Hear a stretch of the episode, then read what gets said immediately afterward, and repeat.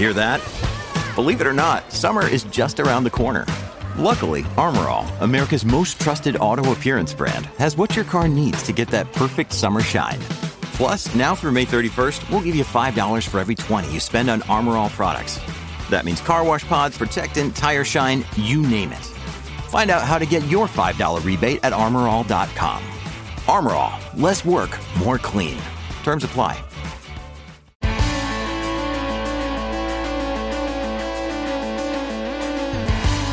Pod Next.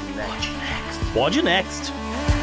Fala galera, vamos pro episódio 122 do Pod Next. E só digo uma coisa: também tô chegando nos cinquentinha. Salve, ouvintes do Podnext. Salve, JP. Aqui é Gustavo Rebelo e eu queria dizer que o livro do convidado aqui que tá hoje com a gente, né, o livro que eu mais gosto dele é Anjos da Morte. Olha aí. Bom, tá com a gente hoje não só um convidado, mas dois. De volta o Tucano. Fala, Tucano. Tu não se cansa de vir aqui, não, cara? Eu já tinha Eu mandado quase- a gente pra. A gente já tinha mandado a gente a merda há muito tempo. Eu tô quase pagando IPTU já.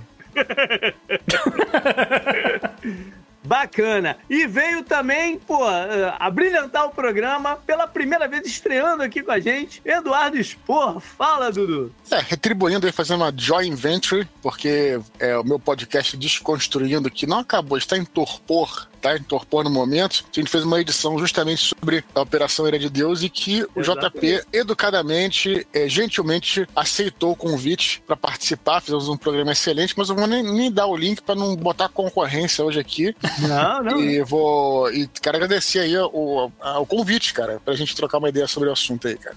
Bacana, Maravilha. bacana. Vai ser bacana, a gente vai pegar uns outros enfoques e eu acho que os programas são sempre complementares, os assuntos e, né, e o caminho que a gente toma nele. Então vamos perder tempo não, né, Gustavo? Vamos embora pro programa. Bora pro programa, JP. Tem Pod Next especial essa semana com um timaço de história, incluindo nossos hosts Fernando Russell, o Tucano e Eduardo Spor, num papo para relembrar com o máximo de detalhes possíveis os acontecimentos e fatos marcantes 50 anos depois do episódio do Setembro Negro nas Olimpíadas de Munique de 72. Demais destaques ficam por conta do surgimento de um novo líder perigoso no Iraque, um obituário especial, além, é claro, da agenda da semana e da dica cultural. Ouvintes assinantes do Podnext Confidencial ainda terão acesso a dados estatísticos quanto à riqueza da geração Millennium nos Estados Unidos. Uma estrela de Hollywood brilha no Good Vibes, um follow-up com líderes da América do Sul e o Amapá... Amapá Man, é isso mesmo, gente? Será que dá pra chamar assim? Que deu as caras no bizarro extra depois de uma confusão internacional. E aí, bora pro programa?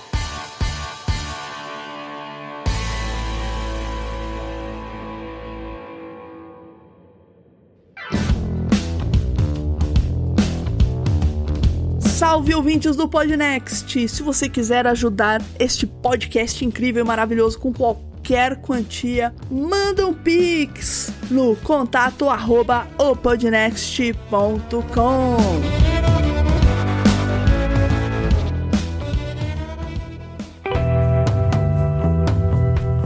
Assunto quente da semana.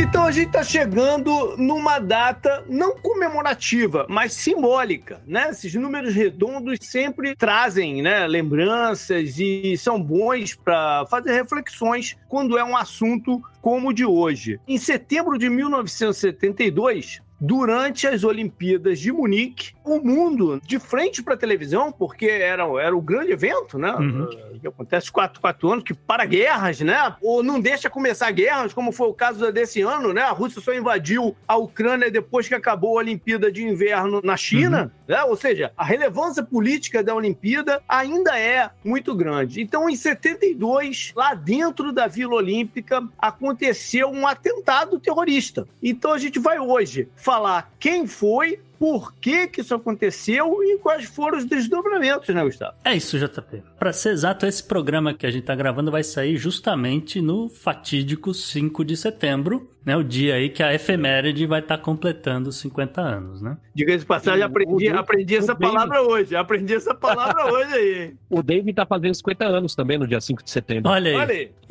Esse Azaghal. ano? Não, do ano É. que vem. Não, esse ano, pô. Não, então, pô, então eu tô maluco, porque eu sou mais velho do que ele. Eu vou fazer, eu vou fazer 50 em fevereiro, pô. Canta de calma aí. Mas acho que a gente tem que começar, JP, é, explicando o que é o Setembro Negro, né? O Setembro Negro é a organização, né? Já, já, já tocou nela. Isso, né? Vamos só explicar aqui pra galera. O Setembro Negro, ou em árabe eles chamam de Alu al-Aswad. É. E eles eram uma, uma facção aí militante, dissidente, na verdade, da organização palestina Fatah. E o grupo ele era recém-fundado ali em 1971 e ele, ele foi criado com a ideia de que eles, eles iriam vingar um, alguns ataques, algumas coisas que aconteceram entre palestinos e a Jordânia, né? Inclusive assim, com a ideia de que eles iam matar o, o rei Hussein, né? O rei Hussein que morreu aí outro dia. A gente até destacou aqui, mas ele seria aí o, o primeiro grande alvo do Setembro Negro. Eles também sequestraram aviões, eles fizeram Diaba 4 O, o nome Setembro Negro é uma homenagem ao Setembro Negro, que foi esse conflito que teve entre os palestinos e os jordanianos. Porque Isso. depois da Guerra dos Seis Dias, que foi em 67, a maioria dos refugiados palestinos foram parar na Jordânia. Aí se estabeleceram por lá. Só que era muita gente, e eles meio que formaram um Estado dentro do Estado jordaniano. Isso. E aí os militantes palestinos, que eram chamados de Fedaim, eles tinham percebido que com a guerra convencional eles não iam conseguir chegar nos objetivos dele, retomar as terras, né, ah, destruir o, o Estado de Israel e tudo mais. Eles passaram a fazer táticas de guerrilha e atentados terroristas. Era uma nova estratégia, né? Eu só queria complementar que uma- a imagem mais simbólica desse Setembro Negro, desses atentados que o, que o Tucano falou, foi aquela explosão do avião, né? Que a gente vê algumas vezes, inclusive nos choca, porque tem um avião explodindo assim na, na pista de decolagem, né? Só que na realidade não tinha ninguém dentro, mas é uma explosão bem pirotécnica, assim, que explode e tal, e aquilo ficou é, bem famoso e ficou um símbolo, assim, do Setembro Negro, né? Mas o, o avião que eles eh, sequestraram depois disso, não foi?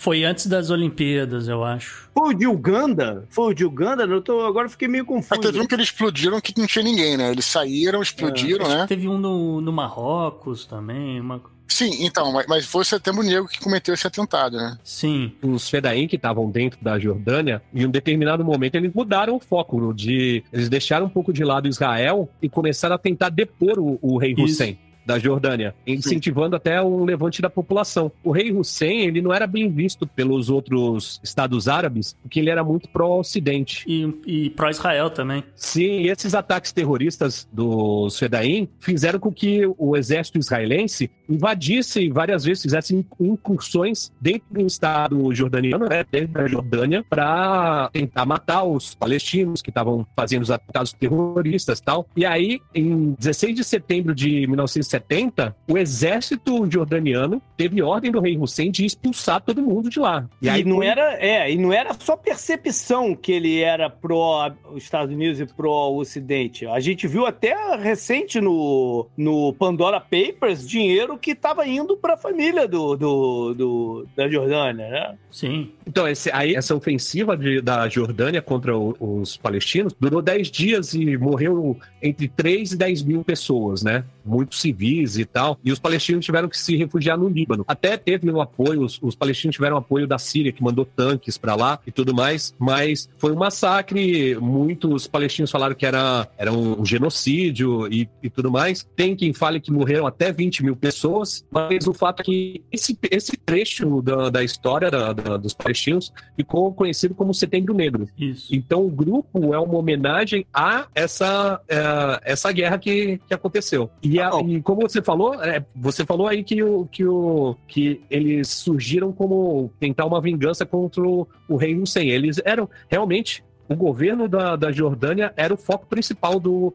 do grupo da organização Setembro Negro no começo. Isso. Mas aí a gente vai então para a Olimpíada. Isso. Porque não foi em cima da Jordânia que o, o, o atentado aconteceu. Vai lá, Gustavo, descreve o, o, desenrolar da coisa. Então, a Olimpíada de, de 72, eu primeiro falar um pouquinho da Olimpíada em si, né, JP? Porque Uhum. é, foi, a- foi, assim, o primeiro, os primeiros Jogos Olímpicos na Alemanha desde 1936, né? Então, a, a ideia da Alemanha Ocidental né, nessa época é, é mostrar para o mundo que, olha, a Alemanha não é tão, né, não, não está mais alinhado com, com essa coisa de nazismo. Diz, não, Não, é, é desassociar com. Não é, não é tão aliado, desassociar completamente Isso. a imagem, né? E lembrando que a Alemanha é ocidental, né? Isso. É, o- o- ocidental. A gente ainda não tem uma, uma Alemanha unificada, né? E assim, né? o- a ideia era, olha, a gente vai fazer aqui os melhores Jogos Olímpicos possíveis, etc, etc. Em termos de Alemanha, né? Aquela coisa toda. Em parte, né? São algumas coisas que a gente acabou descobrindo depois, né? Com, com as investigações do... do conta do, do ataque, etc, que acontece, é que em parte disso a Alemanha, por exemplo, quis é, remover muito dos policiais à paisana, tá, muito do, do- da segurança, etc, que era para não, para as pessoas não conectarem aquela coisa de, olha, é um estado autoritário, é um estado que ainda tem alguma coisa de nazismo, etc. Então, Gestapo vive. Eles quiseram cortar é, ele. entendeu? Uma, uma coisa assim. É que 36 foi extremamente militarizada, né? Sim. sim. Isso. É, tem um- uma, uma propaganda, inclusive, que até a gente pegou o áudio e usou no começo desse programa que a gente fez é, sobre a Operação Ira de Deus, que era a propaganda da, da Olimpíada e focava justamente nisso, em inglês, logicamente, né? Mostrando aquela Alemanha meio é, com cerveja, aquela coisa que a gente tem aquela ideia da Baviera, né? Aquela coisa bem alegre, com muito sol, né?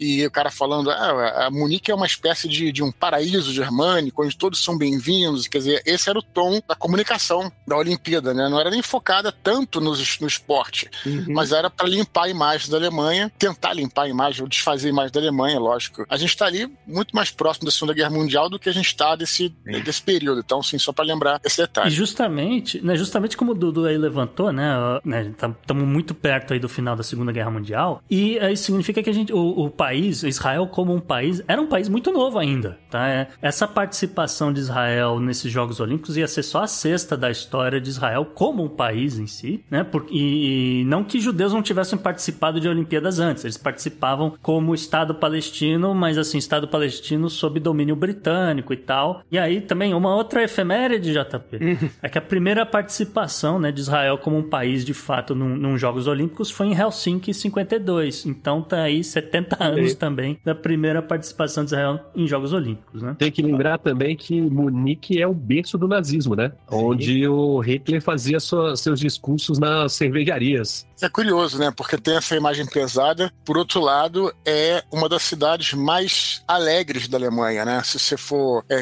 é- é curioso, né? Porque tem toda essa carga negativa, mas se você realmente tivesse que escolher um lugar para fazer as Olimpíadas, faz todo sentido ser Munique. Por outro É. lado, né? É uma cidade fantástica A mesmo. Oktoberfest, é, é, é, e realmente, né, à medida que você vai indo para o sul, vai ficando mais próximo da Áustria, da Itália, aquela parte da Alemanha é muito diferente da, do norte da Alemanha, né, que é Berlim, aquela pa- parte lá do Düsseldorf, depois do Reno, quer dizer que além de ser mais fria, é, até o povo é diferente, né, então é, É, isso é engraçado também, né, Quando eu fui pra Munique, eu conheci um bávaro, que chama? Uhum. Uhum. É, né? um bárbaro, Sim. bárbaro é demais. Um bávaro que ele falava brincando, mas tem um fundo, né, de, de verdade, que ele considerava a Alemanha só a Baviera. O resto não, não é nem a Alemanha. Talvez porque, se você pegar até, isso, isso é mais um motivo para ser em Munique, a, a Olimpíada, a língua alemã, como a gente conhece dos livros e que se estuda, quem vai estudar alemão, por exemplo, né? Eu, eu estudei um- durante um ano e meio, sei lá, alemão. A língua que se fala, ela basicamente só é usada na área da, da Baviera, na área de Munique. Se você vai para qualquer outro lado da Alemanha, os caras sabem o, esse alemão, né, que eles chamam de Hordeutsch, mas eles se comunicam nos dialetos e em variações da língua. Então, a- o, o- Munique é, o- certa forma, uma expressão crua da Alemanha. Hexel Hertz, então, é da Baviera? É da Baviera, é da Baviera. Não, só comentar brevemente aqui, só para fazer um. Rapidamente surgiu o assunto, que é isso, né? A gente tem a ideia, essa coisa da. Na Europa, tem mesmo é, vários países dentro de um país. A Alemanha é muito, é, é muito isso, né? A Baviera era um estado, né? Uhum. Assim como a Prússia, é, que não, logicamente hoje é parte da, da Alemanha, era um estado também muito diferente da Baviera e por aí vai, com culturas bem distintas, né? Então, só para deixar claro, lembrei aqui que se bem que é na Áustria, né? Mas eu tive também é, numa cidade chamada Innsbruck, que fica na Áustria, e o pessoal só falava tirolês lá, pra você ter uma ideia. Quer dizer, outro dialeto que. O Lele e o... Tem um Innsbruck aqui perto de Tampa também, se eu não me engano. É, não, acho que nem é a mesma, não. Eu acho. Mas aí, Gustavo, ai, os ai. caras resolveram aprontar na Olimpíada. É, o Setembro Negro, eles, eles não, também não, não vamos pensar que os caras eram amadores, que eles nunca tinham feito atentado terrorista, tanto que a gente já destacou algumas coisas que eles fizeram. Mas eles planejaram direitinho o que, que eles iam, né, uh, como é que eles iam pegar o, o, a delegação de Israel. Então, assim, nas primeiras, primeiras horas da manhã do, do dia 5 de setembro, pelo menos oito terroristas palestinos do grupo, disfarçados, tá? Isso é bom que se diga, eles conseguiram uniformes, agasalhos tipo de, atleta, de né? Atletas. Uhum. De atleta, exatamente, de atleta. E eles todos estavam armados com pistolas, etc. Os caras, né, não, também não, não, não há muita informação de como eles conseguiram essas armas, mas enfim. O fato é que eles pularam uma cerca de arame ali que, que tinha separando ali uma área da, da Vila Olímpica e entraram não tinha segurança, como a gente falou, fazia... talvez até tivesse, mas não tinha segurança suficiente para notar oito pessoas pulando uma cerca naquela hora, naquela madrugada. Provavelmente da, li... dali para antes não havia mesmo um esquema de segurança em nenhuma delas. Né? Eu, li que, eu, li também que, eu li também que era meio que normal os atletas pularem as, as, essas cercas, essas grades, porque ia de um alojamento para outro. Sabe como é que é a Vila Olímpica? Né? É, é hoje é a é. concentração de corpos perfeitos. É, é e, e tem, que, galera, tem que ter uma flexibilidade. O arame tem que ser flexível. O arame tem que ser flexível. Inclusive fizeram na última, na última no Japão fizeram uma cama de papelão, né? Falaram que era para não ter, não ter duas pessoas na mesma cama, mas não adiantou muito. O não. filme, né? O filme do Spielberg tem essa cena dramatizada, né? Não sei se foi exatamente assim como acontecia, mas eu creio que ele tentou fazer o mais próximo possível, né? Que encontraram com outros atletas, inclusive, tentaram pular e pularam, e aí é, fingiram que realmente eram atletas, né? E, uhum. e pularam uhum. o muro lá, a cerca, né? Isso. E aí esse, esse, grupo, né, de, de terroristas, eles vão até uma área ali onde tinham dois apartamentos onde estavam a equipe israelense. Era um prédio, né? Um prédiozinho. Não era um prédio gigante, era um prédiozinho, né? É, o prédio ficava ali na, na Connollystrasse, inclusive, que é, é famoso tal, a, a, galera sabe, deixa flores, aquela coisa toda até hoje. E, enfim, né, eles estavam ali, eles iam invadir, eles iam arrombar o, o apartamento e iam tirar a, a, delegação de Israel dali na, na força, entende? E aí, pô, estão lá os caras tentando abrir a porta do, do apartamento e um, um árbitro israelense de luta livre, o Yosef Gutfreund, ele é, não escutou, escutou um barulho estranho ali, pau, e falou: vou, vou ver o que tá acontecendo aqui na porta. Ele meio que abriu uma frestinha assim na porta e ele viu uns caras mascarados com arma e falou: puta merda, entendeu? O cara entrou em pânico, falou: acorda todo mundo aqui que os caras estão entrando aqui para pegar a gente. E aí ele, ele usou, né? Pô, o cara é árbitro de luta livre, ele usou o corpo dele ali para bloquear a porta, começou a gritar: chama a polícia, faça alguma coisa, etc. Nessa confusão toda, dois atletas uh, da delegação de Israel conseguiram escapar, uh, enquanto alguns uh, também tentaram se esconder, né? Um levantador de peso, o Yosef Romano, ele conseguiu desarmar um dos dos terroristas, mas ele acabou sendo baleado e morreu ali na hora. O treinador de luta livre, o Moshe Weinberg, ele também tenta atacar um dos sequestradores com uma faca de pão, né? Porque uhum. o cara tava ali fazendo o café da manhã e falando para as outras pessoas que estavam ali, né? Ó, se esconde, pula a janela, dá, um, dá no pé, faça alguma coisa, etc. Mas também não, não teve muito sucesso e todo mundo ali que meio que sobrou, virou refém do Setembro Negro. E eventualmente eles vão ser levados do, do, alo do alojamento. Mas, mas então, esses caras que fugiram devem ter dado o alarme. Sim, exatamente. O plano deles era levar as pessoas dali ou, é, ou, ou era se tocar lá dentro mesmo? Não, eles, eles iam pegar essa galera como refém e conforme fosse o, o a situação, né, o desenrolar das negociações, eles iam é, entregar os reféns só quando tivesse assim a bordo de um avião, entendeu? Já fugindo da Alemanha. Não, mas a ideia então era ficar lá dentro mesmo, era entrar e ficar com os caras lá dentro, não era não, tirar era eles lá. de lá. É, não, não de, não de imediato. Sim. Então, eles, eles tinham planos de levar os reféns junto com eles, uhum. JP. Então, porque, assim, é bom que a gente explique também qual a motivação desses sequestradores, né? Porque eles queriam, na verdade, era a libertação de pelo menos 234 palestinos que estavam presos em Israel e mais uns dois camaradas deles que estavam presos na Alemanha. Na Alemanha é mais fácil, né? Tá ali. Tá, é, na Alemanha era um pouquinho mais fácil, né? Na, na, Israel é que era complicado. Inclusive, que a, a primeira-ministra de Israel na época, a, a Golda Meir, Ela foi incisiva, cara. Falou: ah, a gente não negocia com terroristas e não tem a menor chance da gente soltar esses, esses, esses presos, essa galera que é presa política. Você... Foi enfática, né? Vai negociar outra coisa. Isso aqui não vai negociar. É, exatamente. O que ela né? queria era mandar um, um grupo das forças de, de segurança de Israel para ir lá soltar os caras e matar os, os terroristas. Só que a Alemanha não aceitou. Até porque é. ela, né, Israel, não tá acreditando muito no- na, na Alemanha como defensora da galera que tá ali. É, tem né? isso, É, Falou um trauma. é. Não, e, e outra coisa, né? o- por causa das, das leis que foram impostas à Alemanha depois da Segunda Guerra Mundial, eles não tinham armamento pesado, não, tinham. não, é. Não tinha uma força especial tal. A É. polícia alemã nu- nunca foi considerada uma polícia muito eficiente, e né, ne- nesse tempo mais moderno. E boa parte se explica por isso, né? Porque o investimento em, em- em bélico e. Né, eles queriam passar uma imagem que não estavam mais gastando dinheiro com segurança e com, né, com É, armamento. O que é curioso, fazia porque a Alemanha Oriental, né, tinha uma excelente polícia Ah, secreta, que era o Stasi, né? Enfim, já é um É. outro capítulo da É história. é excelente completamente excelente pra quem, né? Não, é, Eles eram eficientes, fora né? vamos colocar assim, efi- eficiente, né? Pra você ter uma ideia, só complementar, só para ter uma ideia, eu não vou entrar nesse que já desvia muito, mas a Stasi era formada por alguns ex-agentes da Gestapo treinados por caras da KGB. Calculem a situação. Então, Então, é, continua. E a galera lá na Alemanha Oriental tinha medo que o vizinho fosse, Sim. fosse espião, né? Fosse agente Ah, secreto. sim. porque o número de agentes da Stasi era gigantesco. Sim.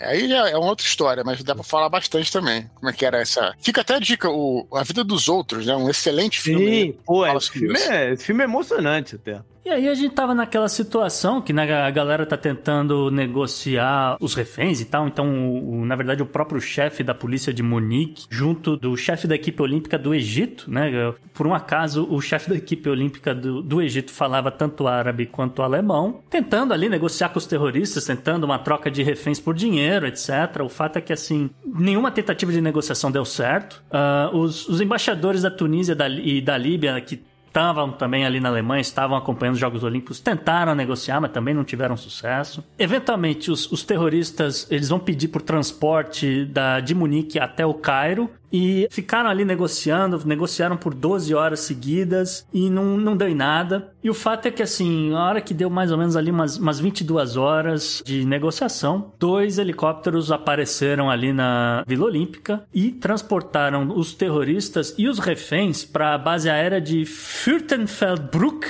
onde uma aeronave, um Boeing 727, estava esperando para supostamente levar todo mundo para o Cairo. Mas não era essa a ideia também de quem colocou o avião lá, né? Exatamente, JP. A polícia alemã colocou ali uns snipers, né, uns franco-atiradores.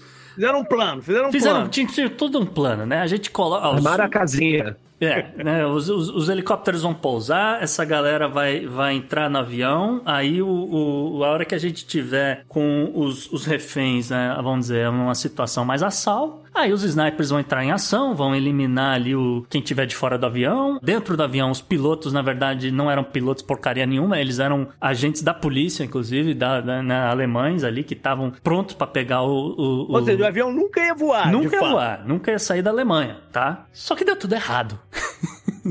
deu tudo errado, porque os snipers alemães que acabaram sendo escolhidos para a operação, eles não tinham nenhuma experiência de campo, eles só tinham algum treinamento, claro, mas zero experiência. É, eles não tinham a ideia do número de terroristas, eles achavam que eram cinco, quando na verdade eram oito. A polícia também não tinha equipamento, que aí, como o, o Tucano adiantou, né, aquela ideia de que, olha, a Alemanha Ocidental não é uma Alemanha bélica, ela não vai ter tanto armamento quanto já teve, então é uma, é uma polícia, ah, vamos dizer, mais do povo, assim, né, uma coisa menos violenta, menos autoritária, etc. Então, a, a polícia não estava equipada o que precisavam, então eles não tinham capacetes, eles não tinham colete à prova de bala, eles não tinham a mira de visão noturna, né? A gente tá falando aqui de uma operação depois das 10 da noite. E o- os, os rifles não eram tão bons assim, não eram, não, não eram rifles com, com uma longa distância com- quanto o que você tem hoje, inclusive fabricados pela própria Alemanha. Eles poderiam ter pensado fora da caixinha e pego os atletas de tiro alvo pra fazer ó, o de sniper lá da Olimpíada. Tirou ao alvo lá, os melhores tiradores do lado. Melhor do que Sapataquara, Laden. Pois é,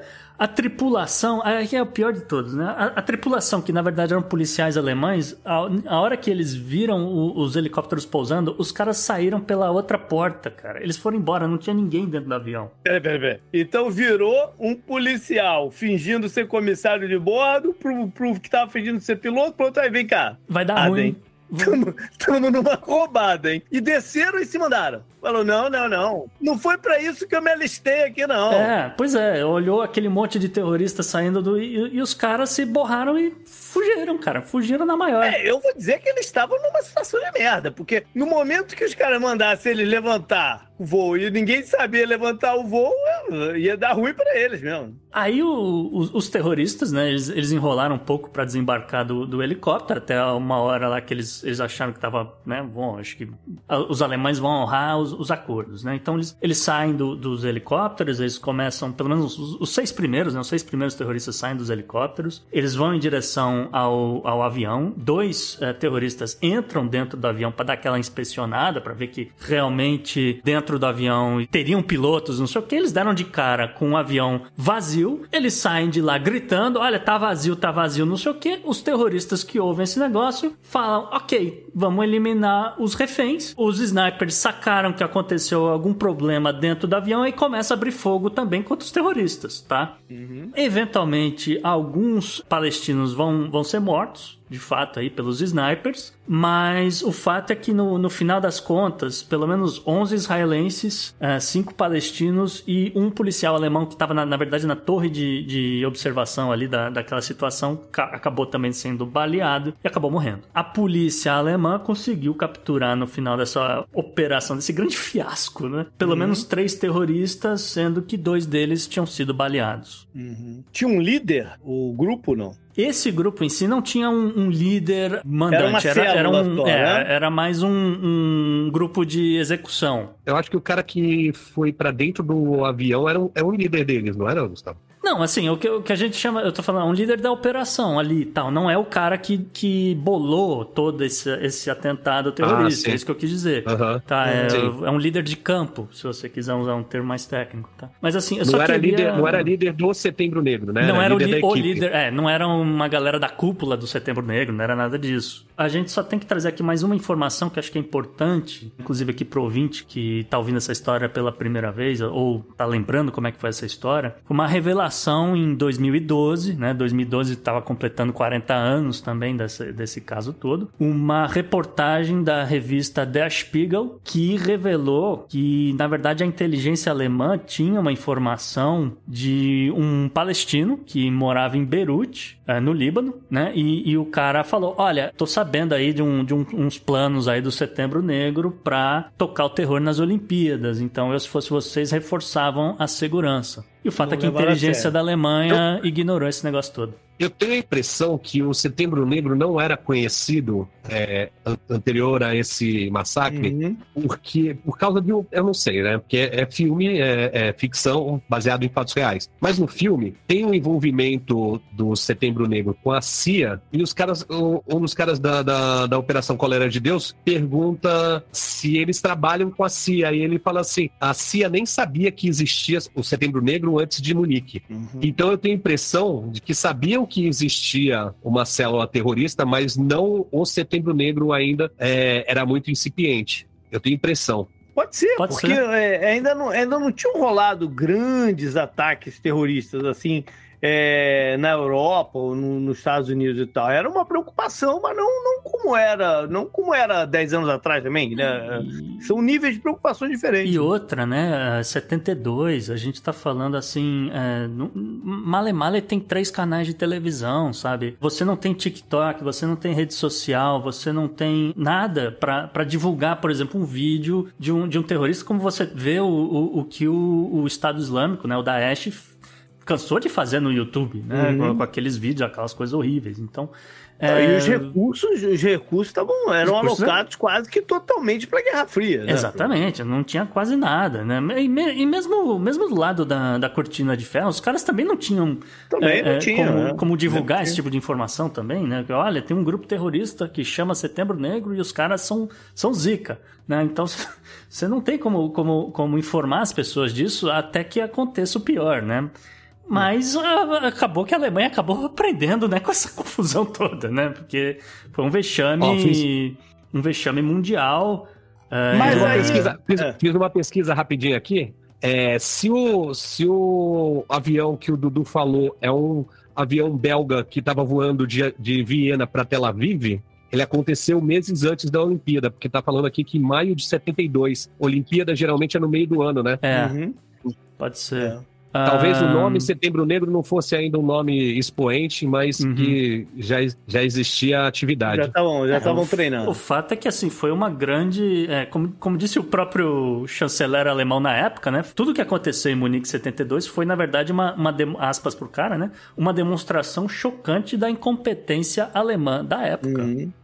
É, o, o- eu acho que a partir desse tentado que eu citei, por isso que eu citei ele do avião, que o Setembro ficou, ficou conhecido. Era uma prática deles, inclusive, realmente querer se mostrar para o mundo. Isso era uma, uma agenda política ali, né, um objetivo político, porque antes da, da, da terrorismo palestino, tá, árabe no caso, né, islâmico, para falar, mas está associado com a religião, era uma coisa muito mais política, reivindicações políticas de território, e era para mostrar é, como é que viviam é, esses palestinos em campo de refugiados, que, segundo eles, né, era uma situação é, subhumana, tal, etc. Então, eles realmente queriam chamar atenção. Esses, é, é, objetivo de muitos desses ataques, sim, tinha é, coisas mais objetivas como, como, como trocar, é, trocar reféns, mas também, também chamar atenção para o mundo e fazer isso de forma muito violenta, porque isso, logicamente, Senão não obviamente, chama ninguém- atenção, né? Obviamente que ninguém concorda, mas é, é isso, né? O objetivo é esse: você criar uma porrada de gente morta e isso vai ser manchado no mundo inteiro. Aí as pessoas vão te perguntar quem são esses caras que estão fazendo isso. Quer dizer, aí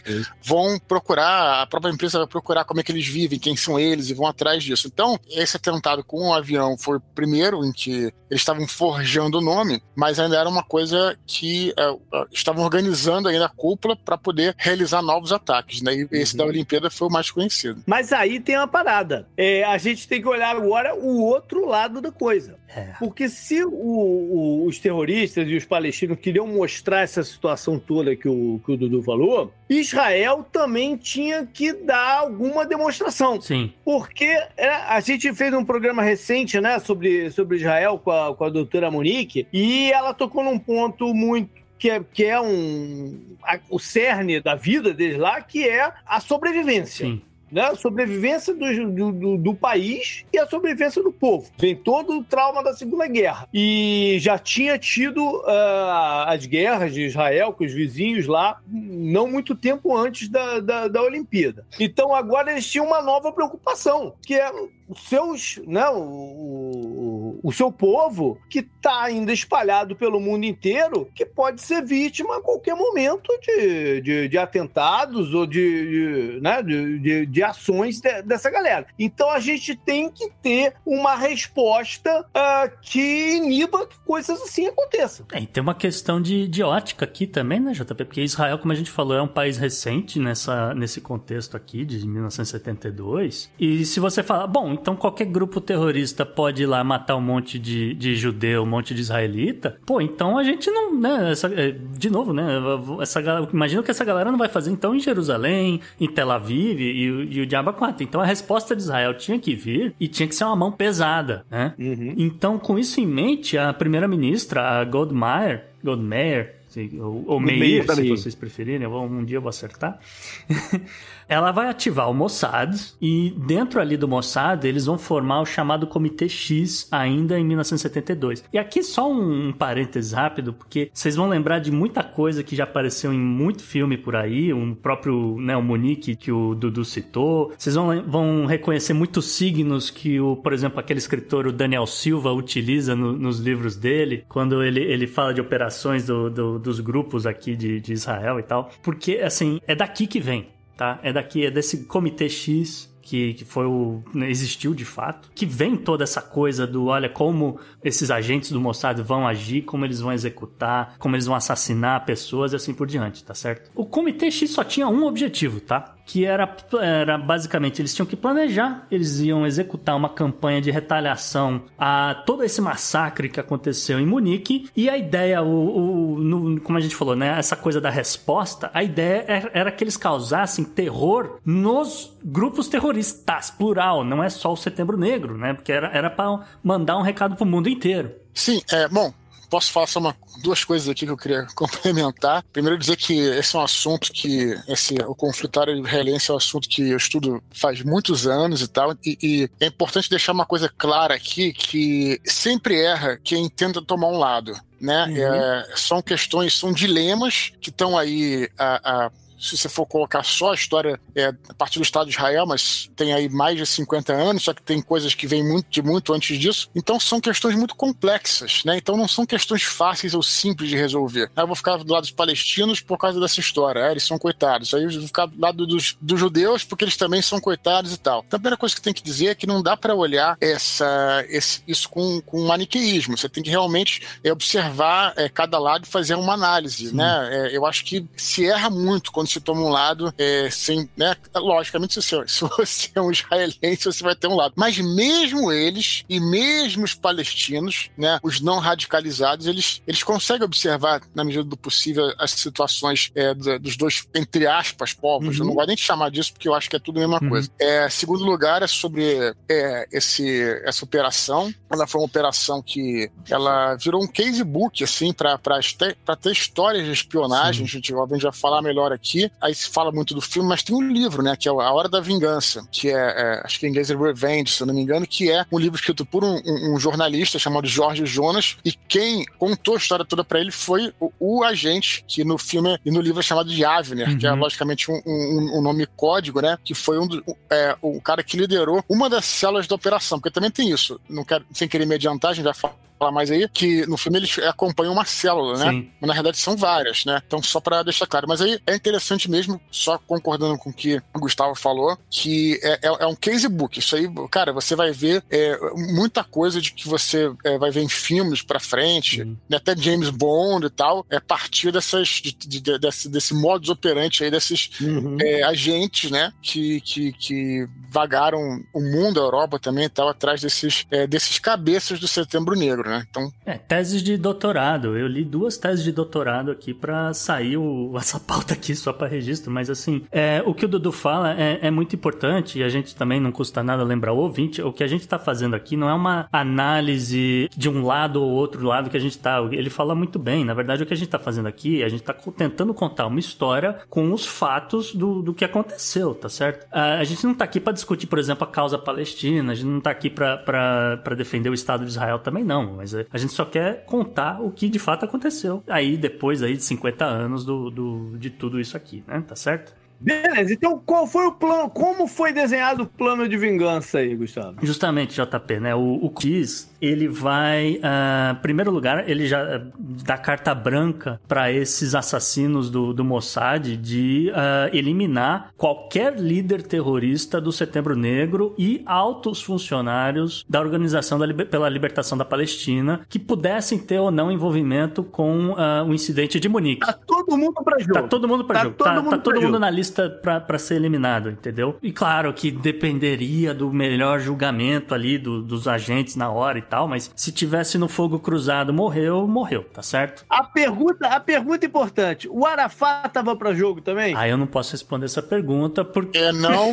não, porque o Arafat ele já tinha nesse período, eu não lembro se foi nesse ano, cara, mas a OLP, ela ela tava é, cada vez mais se aproximando de uma ideia, eu, não, eu tenho que checar o ano que foi isso, mas já nos anos 70 de rejeitar o terrorismo. Tem uma, um, um, um discurso do Arafat na ONU, que de novo tem que conferir o ano, se alguém puder estiver olhando, que ele justamente faz toda essa, essa esse, esse discurso rejeitando o terrorismo. Sim. Então o Arafat, em tese, Uhum. estava Botando panos quentes, né? não, panos quentes. Eles estavam tent- ele estava tentando buscar legitimidade para poder se tornar um líder de uma Palestina reconhecida pelo mundo. Essa era a ideia deles. Né? É claro que isso envolve- envolveria guerras, envolveria eh, negociações com o próprio Estado de Israel, sobretudo após a Guerra dos Seis Dias, né? que foi em 60, 68, né? foi a Guerra dos Seis Dias. 67. 67, enfim, não muito longe desse período que a gente está se referindo aí, né? Então não, seria uma boa eliminar o Arafat naquela circunstância. Aproveitando o gancho aí, o do Dudu, teoricamente, o, o- a organização Setembro Negro foi desmantelada em 1974 por pressão justamente da OLP. Sim.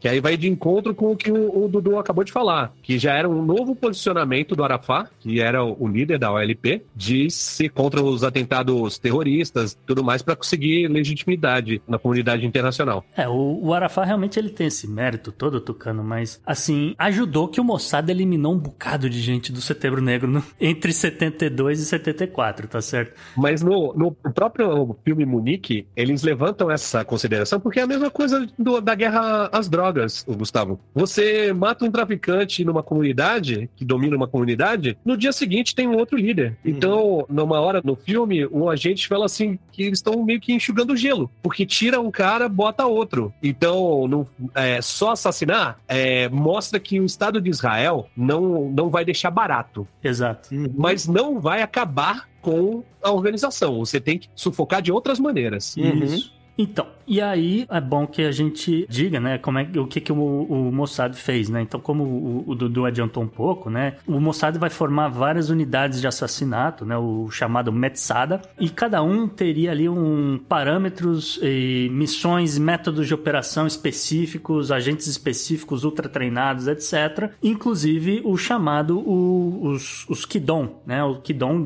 é uma, seria uma tradução para hebraico de baioneta, que seriam esses super agentes treinados para executar a pessoa de qualquer maneira possível e imaginária que as pessoas conseguirem pensar. É o cara que vai puxar o gatilho. É.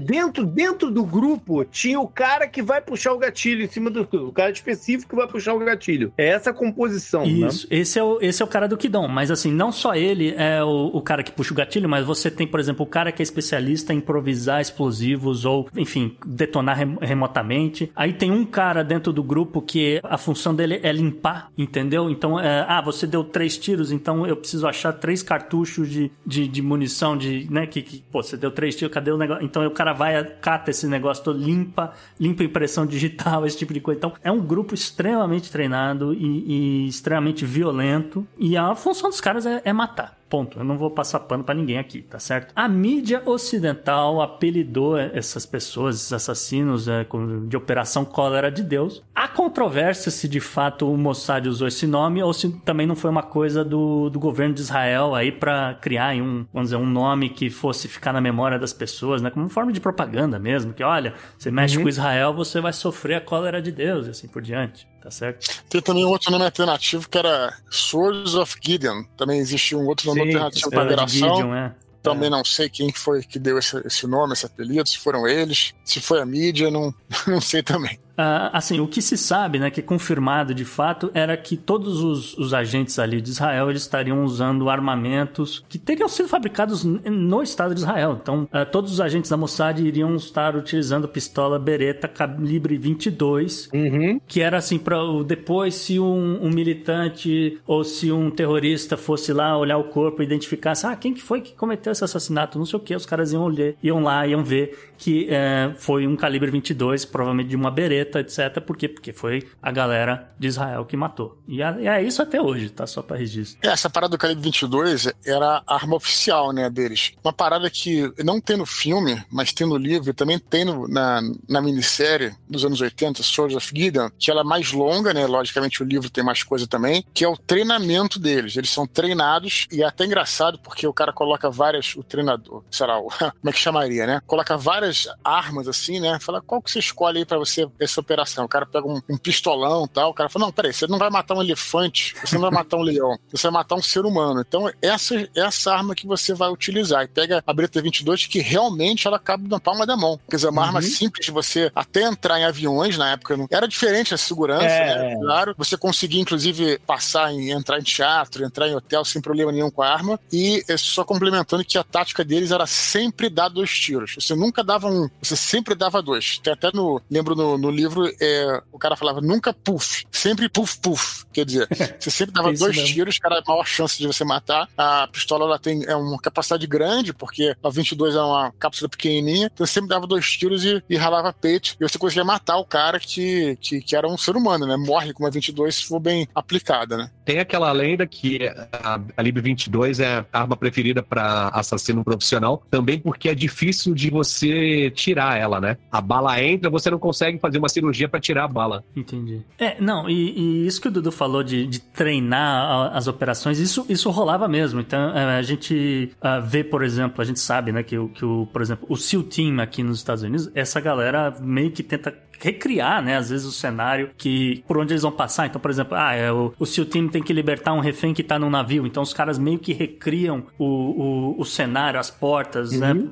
Com essa ideia de treinar. Então, esse grupo do Kidon vai treinar num, em cenários, algumas coisas muito similares na, naquilo que eles iam executar. Então, ah, o cara tá num hotel assim assado, a gente tem que botar uma bomba assim, assim assado para explodir. Ah, então vamos recriar aqui o apartamento, mais ou menos, para saber onde é que o cara vai estar tá sentado, pra gente ter uma ideia onde é que é o melhor lugar para botar essa bomba, entendeu? Então, os caras realmente faziam isso. E provavelmente ainda fazem, tá? Como o Dudu também falou, eles tinham pelo menos duas unidades conhecidas, talvez talvez existissem mais na época, desses Metsadas, né? Mossad na época ainda não, não, não tinha que se envolvido numa grande operação. Então, os caras estavam testando o que, que ia funcionar melhor ou não. Então, uma das unidades, ela era extremamente controlada pelo governo de Israel. Então, olha, como você... É, o, qual é o plano de vocês? Ah, o plano é fazer isso, isso assim, assado. Ok, eu aprovo o seu plano. E a outra unidade, né? A, a unidade que ficou depois conhecida como a, a unidade Avner, ela uh, tinha total autonomia para fazer o que quisesse não, não precisava dar satisfação para ninguém. Era assim, operação clandestina total, Black Ops, aquela coisa. Se vocês forem pego também, vocês estão, né, o governo não vai se meter, vocês, vocês estão perdidos. E mesma coisa, né? O din ó, a única coisa que o governo vai dar é um dinheiro que vai cair assim numa conta, vocês vão lá, retiram e se vira. O objetivo é matar esses caras, acabou. E uma célula não sabia o que a outra estava fazendo, não tinha a menor ideia do que que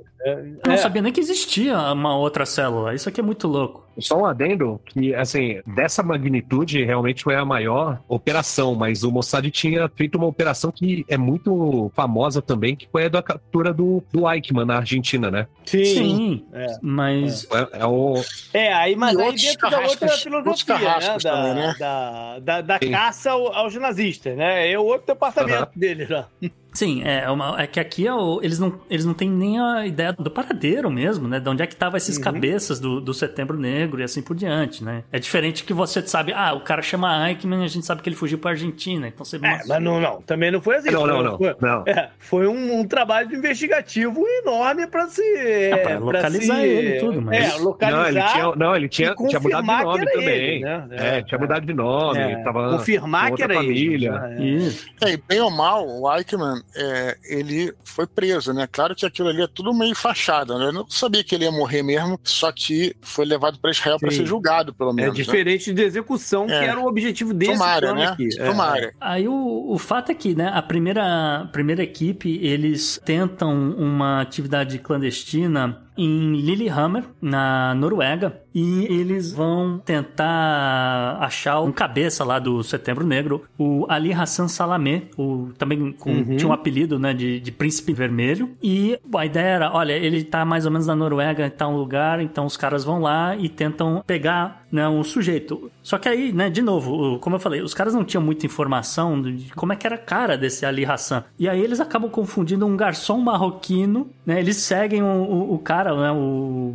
tem até o nome dele aqui, o, Ahmed Boutique, né? Que é um cara completamente inocente, era um imigrante que foi pra Noruega tentar uma vida melhor. E uh, seguem o cara por dias, fazem os, os, relatórios, ah, ele, ele vai em tal lugar, né? Então, e anotando tudo tal, não sei o que. Eles chegam lá, eles dão os dois tiros no, no, no, sujeito, na frente da mãe do filho dele. Não se sabe se eles chegaram a casar ou não. E aí virou uma confusão danada, porque na hora da fuga, né? Como a gente falou, o negócio era tão dentro de um, de um plano aprovado pelo governo que deu uma confusão na hora de entregar o carro de fuga que, que era alugado e, e acabou que pelo menos cinco agentes dessa unidade do Mossad acabaram sendo pegos, eles acabaram sendo presos, uhum. sentenciados e, e, passaram 22 meses no, no, na, numa prisão na Noruega até que Israel chegou ali um acordo e os caras foram soltos, mas foi um fracasso total essa primeira unidade, ponto. Esse cara, o Ali Hassan Salami, era o, o cabeça da, do Setembro Negro, o principal, inclusive o cara que montou esse, esse atentado, e ele sabia-se que ele tinha uma queda por louras né? Uhum. Ele era casado com a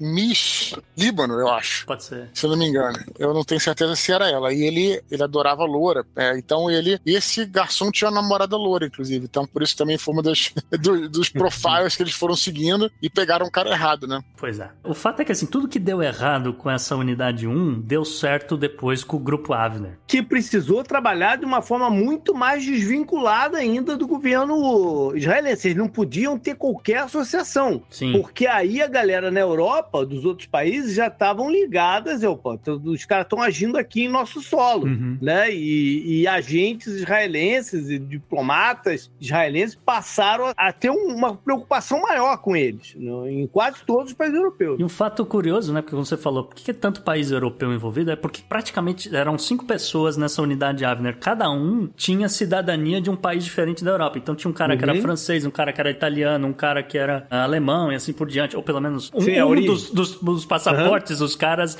era de fato legítimo, né? Não, e, e, também porque nos países árabes, né, eles poderiam agir, é, de, o próprio, próprio exército de Israel é, poderia entrar em Beirute, por exemplo, como aconteceu, né, uma operação mais militar. Acontece que como os, os palestinos eram todos refugiados, muitos deles estavam então refugiados na Europa. Esse uhum. é o uhum. negócio. Então por isso que aquilo, a Europa foi o, o alvo, Paris, Roma, né, uhum. a Itália, tudo foram a, a alvo, era onde eles estavam, na realidade. Estavam lá exilados e refugiados. Então, por aí que Isso. era, para eles pegarem ele lá. E tinha que ser na clandestinidade, sem dúvida. Sim. E aí, tanto que, Dudu, o, o grupo Avner vai dividir o party, entendeu? Vai mandar cada um, a gente para um país diferente. Olha, tenta levantar informação da onde é que estão esses terroristas. Então, como eu falei, vai um cara para Suíça, vai um cara para Alemanha, vai um cara para Itália, assim por diante, e, e, atrás de, de conseguir essas, né, como eu falei, essas, essas inteligências, essas informações. Supostamente, né, o, o, o, o rapaz que era o Avner, né, o líder do grupo, ele consegue se infiltrar na facção Bader-Meinhof. Né? Alguém quer explicar o que, que é isso? É um grupo revolucionário, não é isso? Da Alemanha. Isso. Da, da Alemanha, né? Um grupo de extrema, extrema esquerda, se eu não me engano, isso. né? Isso que era contra o governo capitalista, não é isso? É, da Alemanha Ocidental, exatamente. Era um grupo de, de, de, extrema esquerda que era contra uh, a Alemanha Ocidental. A ideia deles era unificar a Alemanha, mas sobre a bandeira do comunismo. Dentro da cortina de ferro. Unificar, mas pro lado de lá. É isso, é isso? sob a bandeira do comunismo, Sim. exatamente. E como todo grupo terrorista pequeno, não era tão famoso assim, eles não tinham grana. E grana não era um problema pro Mossad. Então, supostamente o Avner chega lá dizendo, olha, eu sou líder líder aí de um, de um grupo de mercenários, eu tenho grana, eu preciso de informações. E aí, como ele botou um caminhão de dinheiro na mesa, ninguém fez muita pergunta e falou: então tá bom, vai, entra aqui pro, pro o, o Bader Meinhof e a gente vai compartilhar com vocês as informações que a gente tem e tal. E aí começa realmente, vamos dizer, um entrar informações, né? ele, come, ele começa a encontrar informações, desculpa, melhor dizendo, né? ele começa a encontrar informações sobre alguns desses palestinos e onde é que esses caras estavam. Né? Então, um desses terroristas, o Viles Feiter, ele estava em Roma, na Itália. E quando a unidade Avner se reúne em Geneva, na Suíça, eles montam um plano para pegar esse cara. E aí, em, em 16 de outubro de 1972, eles vão lá e executam o Vater, mas com 14 tiros, viu, Dudu? Não foram só dois, não. Sim, sim. O Puff Puff se multiplicou, então. É. Porque é, era a primeira vez que eles estavam atuando no campo. Não, não, mas então... eles, não, você não entendeu. Eles podem dar quantos tiros? Ele tá falando assim, de uma vez. Uhum. Entendeu? Esse que é o negócio, não é? Puf, puf, puf, puf, puf, aí, aí infinita. Mas eu tô falando.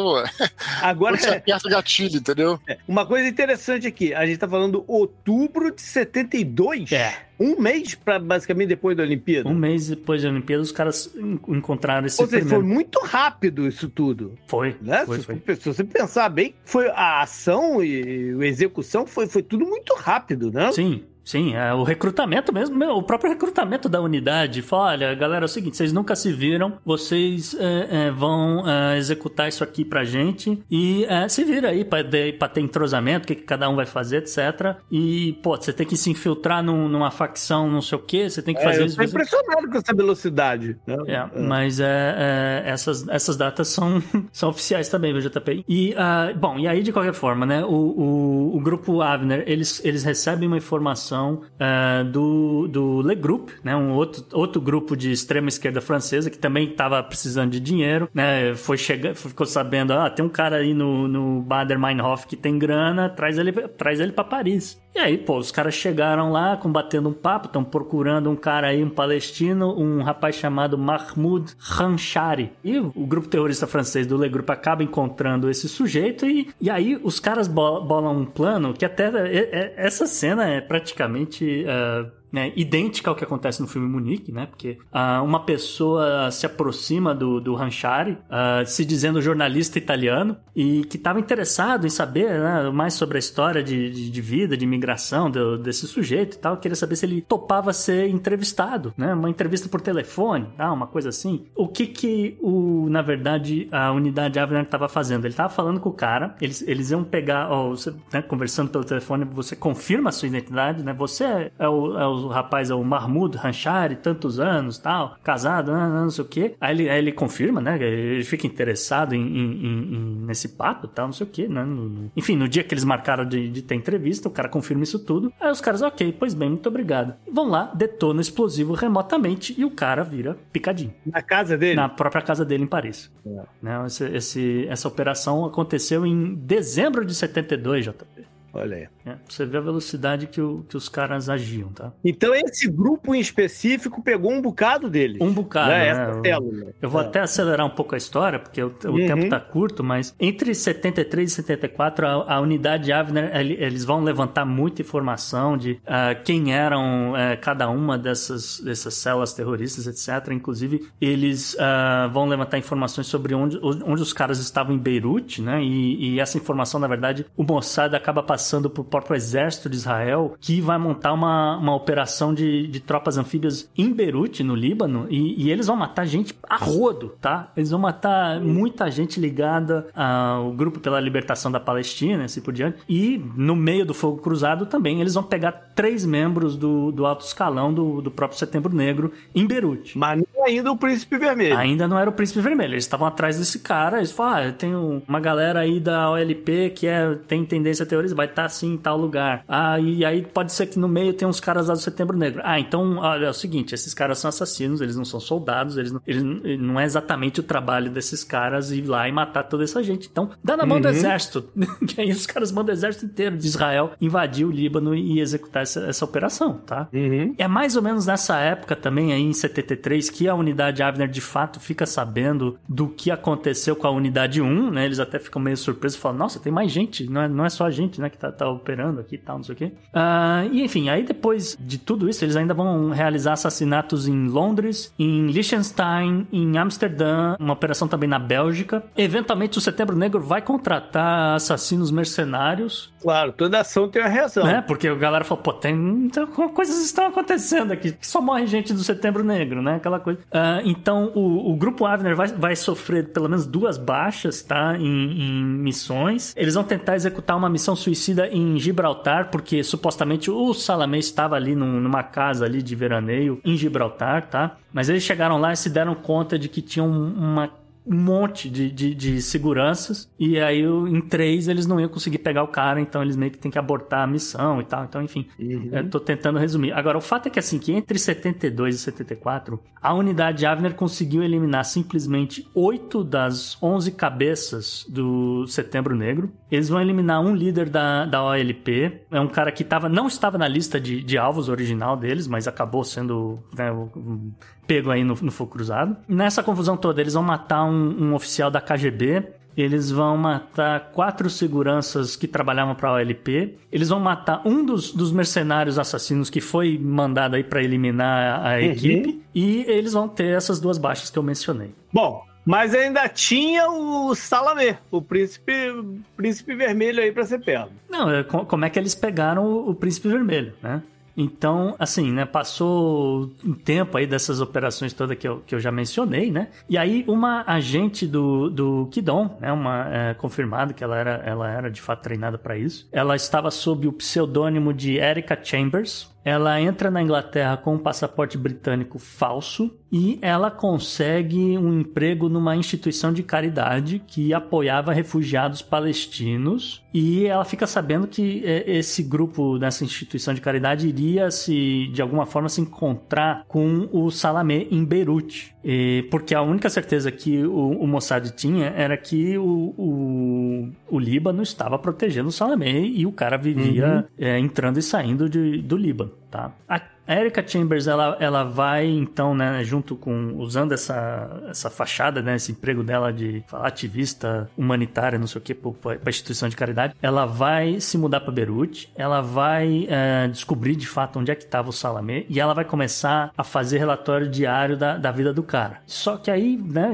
só vai, vai passando o tempo, né, porque isso aqui não, não é um negócio tão rápido quanto foi para pegar os outros terroristas, né, então só em 22 de janeiro de 1979 que o, a unidade Avner, né, os membros que sobraram, conseguem montar de fato um plano para pegar o Príncipe Vermelho. Tá? Eles ficam sabendo de uma festa de aniversário da mãe do cara e que ele iria pessoalmente na, na fe nessa festa de aniversário. Então eles montam um plano, né? Eles, eles ficam ali de olho, no apartamento, né? Vamos dizer assim, onde, onde estava o Salamé. Eles saem um comboio com, de duas caminhonetes uh, Chevrolet e estão é, indo aí para tal da festa de aniversário. Enquanto isso, né, a Chambers, né, ela estava na varanda ali de um outro apartamento, supostamente pintando um quadro, né? Então tá aí a referência do, do Daniel Silva, que o, o, Gabriel Allen é um pintor. Ele é um restaurador. Restaurador, é, restaurador. É, pintor, ele é né? restaurador de, de obras especificamente do, do Renascimento, de, de para assim, que é, é, é, uma profissão do cacete essa. Sim,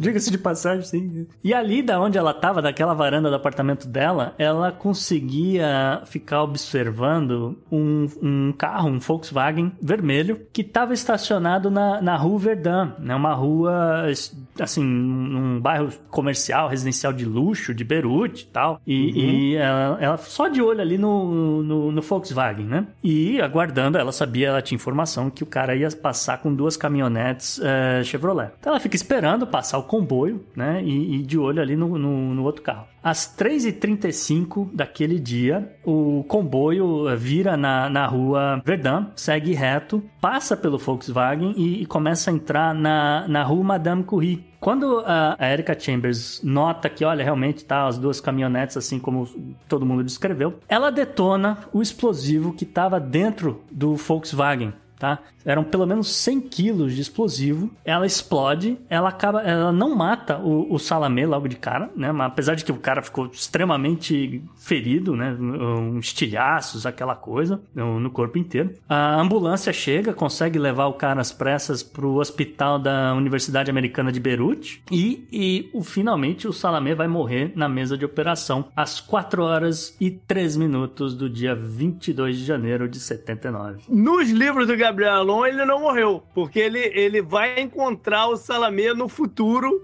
e aí tem toda uma operação, mas aí é ficção, aí já entra. É, já é outra parada. É outra parada.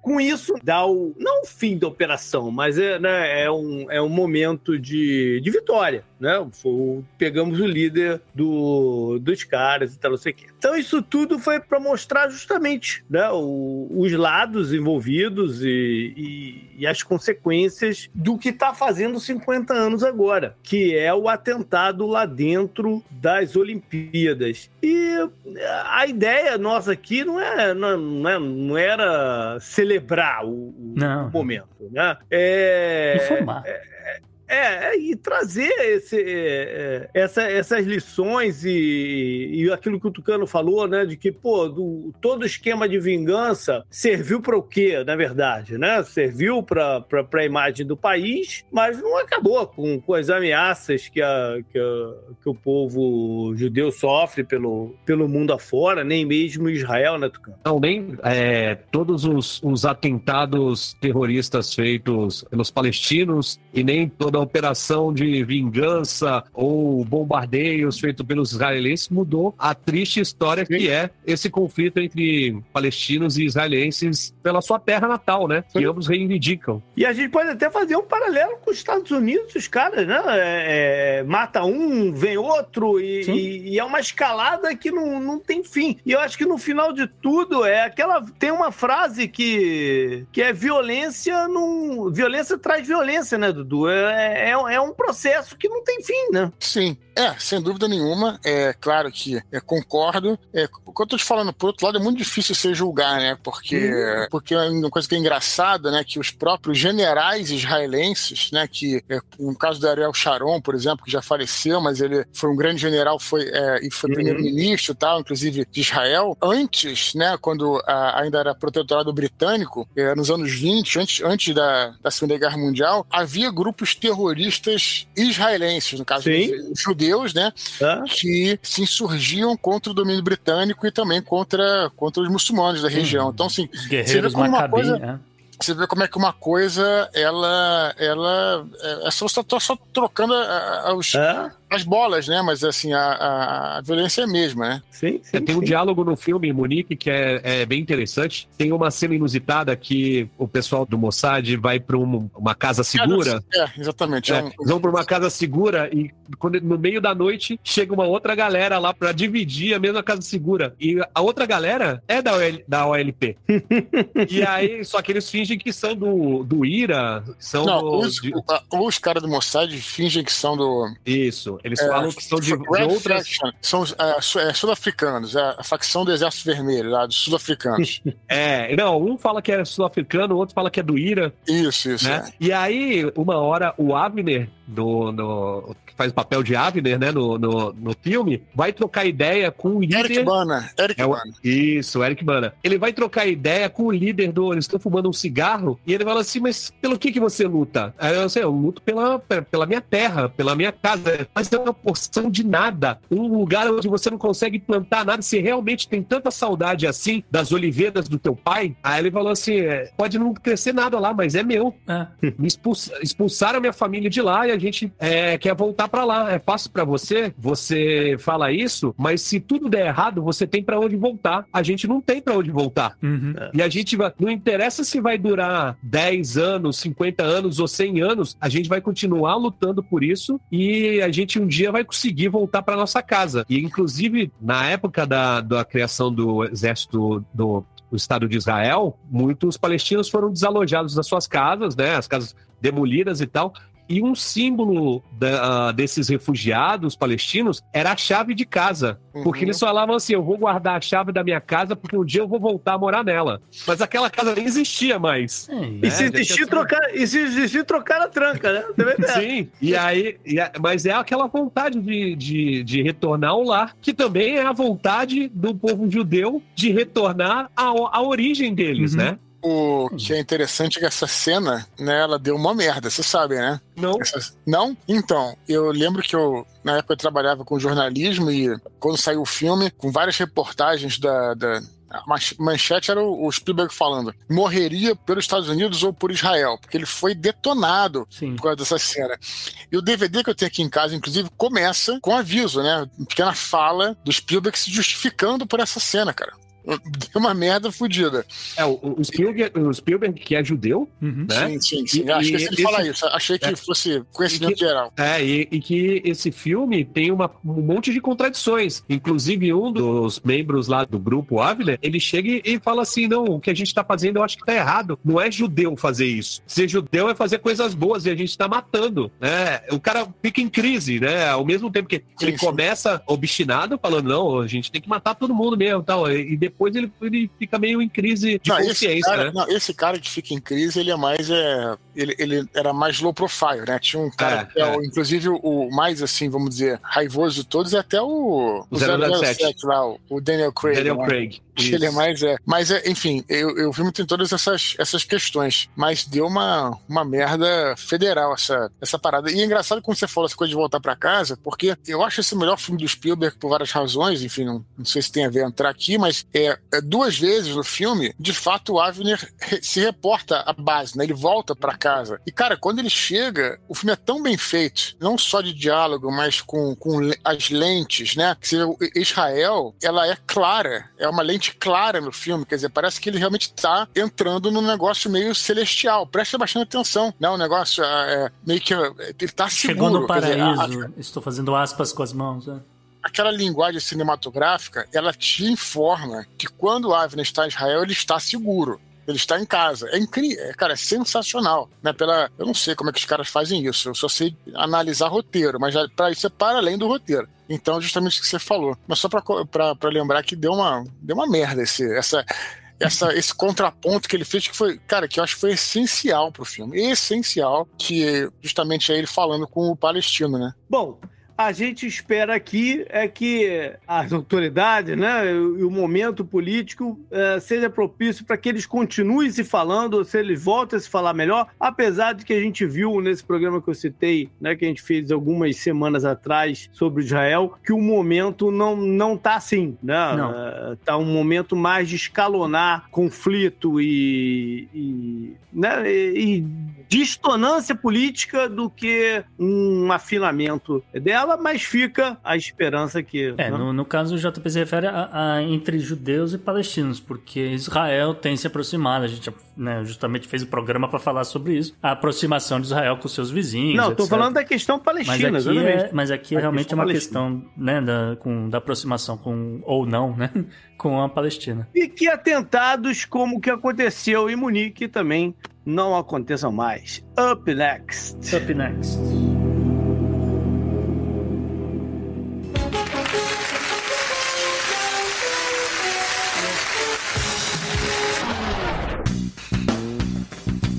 E o personagem da semana é porque o pau cantor. É, então a personalidade que é muito zica, viu? A gente, eu acho que o mundo inteiro não estava preparado, viu, JP? A gente tá falando de Muqtada Al-Sadir. Ele que, pô, tocou terror, literalmente. Foram 24 horas de, de terror, de violência e gente morrendo. Embaixadas evacuadas e o caramba. Foi, né? Uma confusão danada.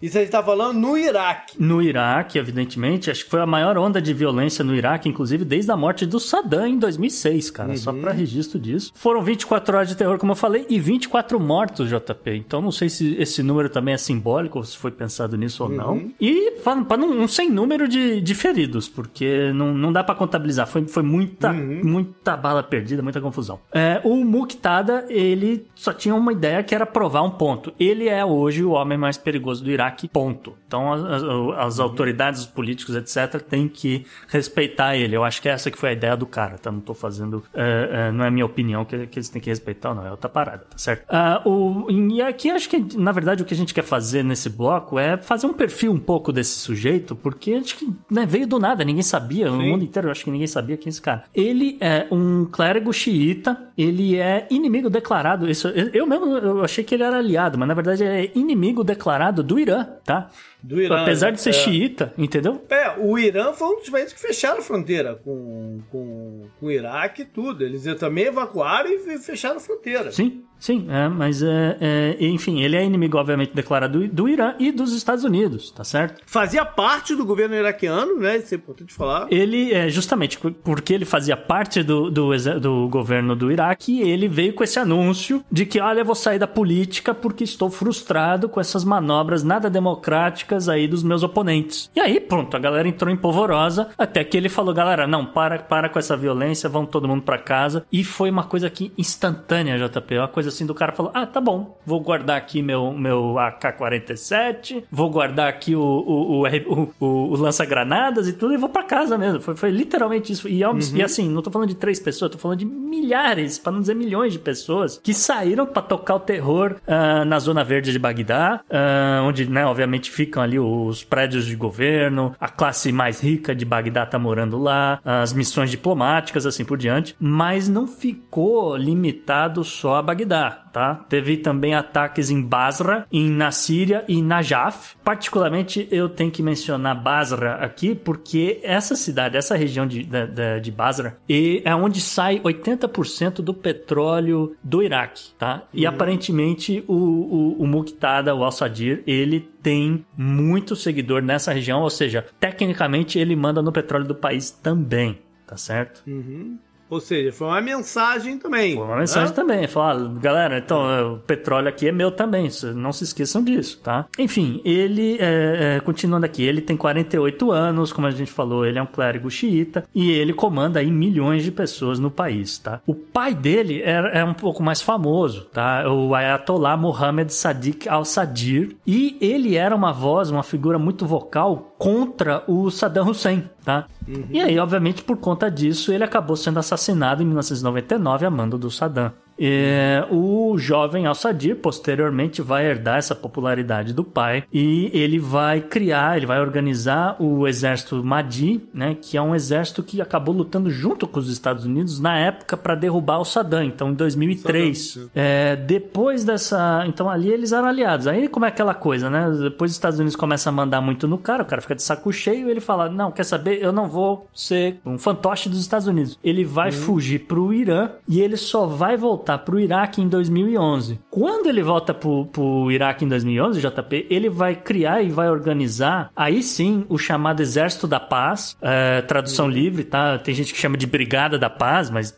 da, da mesma, que são uhum. essas pessoas ferozes, essas, essas, pessoas que saíram às ruas detonando tudo que podiam, tá certo? Uh, e aí, mais ou menos nessa época também, que ele vai romper as relações com, com Teherã, porque é aquela coisa, né? O, o, o, grande sonho do Irã é se juntar com o Iraque e formar esse grande estado aí no, no meio do Oriente Médio e tal. E aí o cara falou: não, não, não, é o seguinte, a gente pode até ser amigo aqui, mas eu aqui no Iraque, vocês aí no Irã, e cada país vai para um lado. Então, ele. Apesar de ser xiita, apesar né? da isso religião. É isso, é, isso, é, isso, é, isso é curioso. Exatamente, né? Porque a gente sempre fala dessas fronteiras fictícias, uhum. né? Que tem na, tem na África, tem na, na, nessa região toda, mas a gente vê uma mudança de comportamento aqui, né? Exato. A gente vê uma esta, estabelecer já um conceito de país que a gente não via antes. O Iraque era, era, era seguro do jeito que ele é, seguro no termo de mantido, pela mão de ferro do, do Saddam uhum. e mais à frente, né? Pelo, pela estrutura política que o Estado chegou, é, ajudou a colocar no poder. Isso, Mas isso. agora a gente está sentindo uma mudança aí. Isso, é. Ele, o, em termos políticos, né? Vamos falar assim, em termos políticos, o Al-Sadir hoje, ele seria, ah, vamos dizer, identificado como um nacionalista iraquiano. Ou seja, queremos um Iraque independente, sem a, a presença dos Estados Unidos e a, aquela coisa, o Iraque para os iraquianos, entendeu? A, não uhum. tem nada de, de dessa galera aqui que é sunita, não tem nada dessa galera que é curda, entende? Então é separa tudo e, e é tudo aqui nosso, que é, porque a maioria daqui é xiita, entendeu? É, é, é, mais ou menos essa, essa ideia do cara, tá certo? Que era também um pouco a ideia do pai dele, né? Porque tem esse detalhe, né? O Saddam era sunita, aquela coisa toda. E no geral, o, o Al-Sadir, ele tem boas relações com os outros países do Golfo, né? Então Arábia Saudita, Emirados Árabes, por causa dessa coisa, esse distanciamento dele com o Irã e mesmo, mesmo né? A gente sabe, a Arábia xiita aliado à Arábia Saudita. Entendeu? É, Dentro é, do Iraque. A parada tá a parada tá, tá mudando. Dentro do Iraque, tá né? Então isso, isso é a muito louco. Tá né? E aí, né? E aí vem o, o que foi o estopim dessa confusão toda, né? Que foi a eleição iraquiana de 2021, né? O, o movimento dos sadrinistas ou sadristas, né? Conseguiu juntar todo mundo para votar em, em, e conseguiu ali uma, uma maioria dentro do parlamento do Iraque, mas não conseguiu formar um governo por conta dessas articulações, essas artimanhas aí. Uh, uh,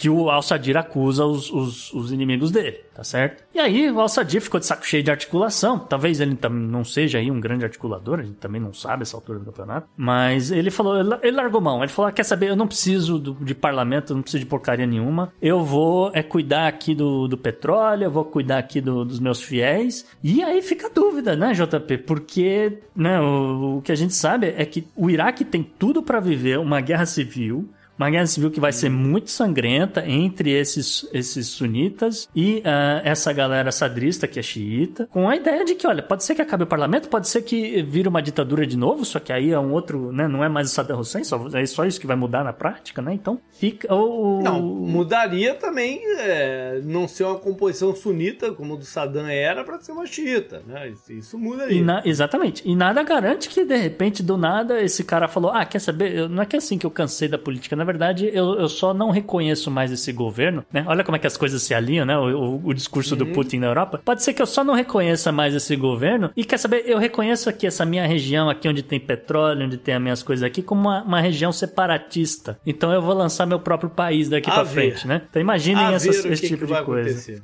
É. Up next. Up next.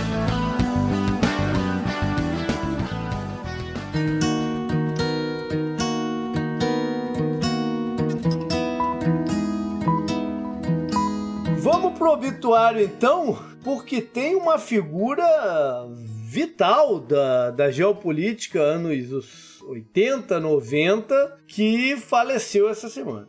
É, a gente tá falando aí de Mikhail Gorbachev, que já foi destaque aqui desse programa, porque a gente simplesmente disse: olha, ele está vivo né? Mas o fato é que aí, com 91 anos. Eu acho que eu trouxe o Gorbachev numa agenda Sim. histórica do, da eleição dele para presidente da União Soviética. Porque isso, é uma parada curiosa, porque ele foi, ele foi o, né, o, o líder do, partido do partido e, né, que comandava a União Soviética, mas ele também foi o primeiro e único presidente da União Soviética. Porque logo depois que ele foi eleito, mais ou menos um ano depois, a, o país se desmanchou. Desmanchou né? total. Exatamente. É. E, e aí, bom, só para retomar aqui rapidinho, né?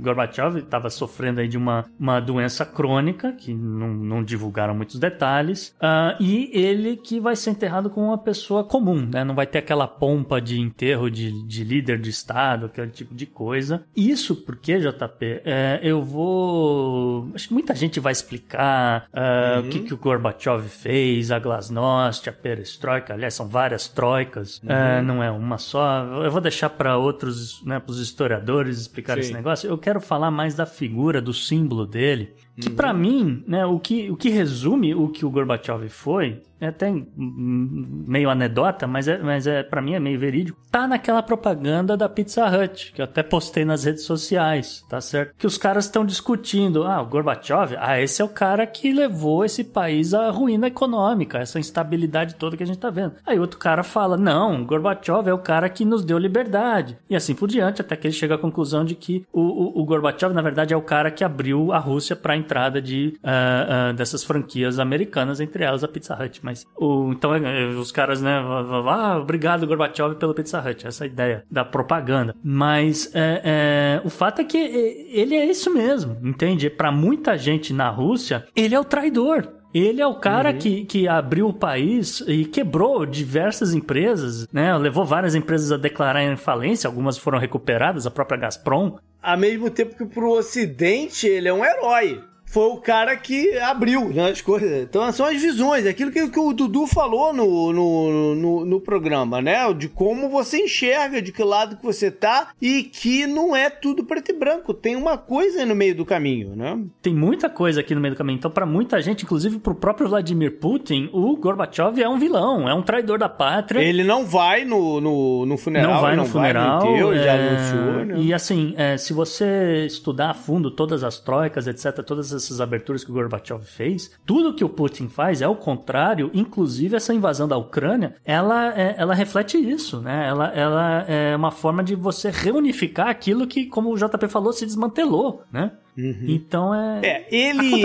né? Queria ele. É, é. Nessa visão de herói e, e vilão, é tudo muito nublado. E se ao mesmo tempo ele é o cara que abriu caminho para uma situação de paz, né? De fim da Guerra Fria, de paz que a gente viveu nos anos, no final dos anos 90 eh, e até agora, agora há pouco, ao mesmo tempo ele foi um cara linha dura na Chechênia, Sim. foi um cara linha dura na Lituânia, né? Ah, É, Letônia também, sim. antes disso, até antes disso, até todo, em toda a ocupação do, do Afeganistão, o que aconteceu é que é, foi um momento né, é, econômico do país que a União Soviética não conseguiu keep up, Uhum. né? Não conseguiu se manter, Se manter competitiva. sim. E, e- e com todos os gastos militares que foram escalonando, até que o avanço tecnológico que, começou naquela época encareceu muito tudo. Então ela, ela não conseguia mais é,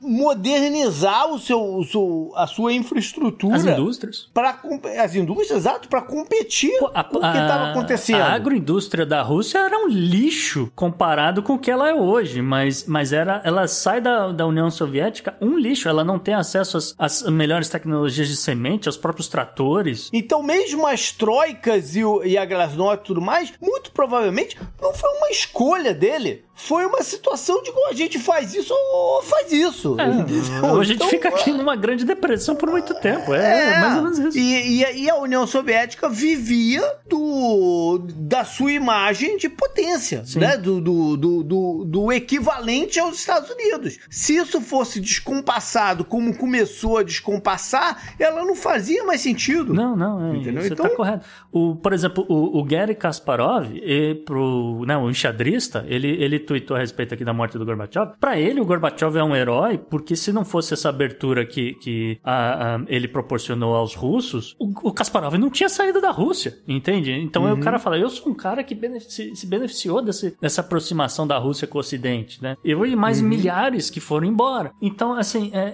é, dependendo, é, é, esse aqui era o meu ponto, é dependendo de quem você perguntar, a pessoa vai dizer, não, cara, pô, Gorbachev foi um herói, ele, ele abriu aqui, ou, ou ele é o vilão, ele é o cara que, que ferrou com a economia, assim por diante. Então, enfim. Um ponto, um ponto importante é que é, anos depois, né, ele se candidatou à presidência da Rússia numa eleição. E ele teve uma votação esdrúxula, tipo assim, 1% do, do, do negócio. E, e- isso, é- isso, é- isso é simbólico. Sim, que é, isso é, é simbólico. parte dessa né? quebradeira de empresas da É, Rússia. foi num momento muito ruim econômico que estava passando a Rússia, antes do Putin, né?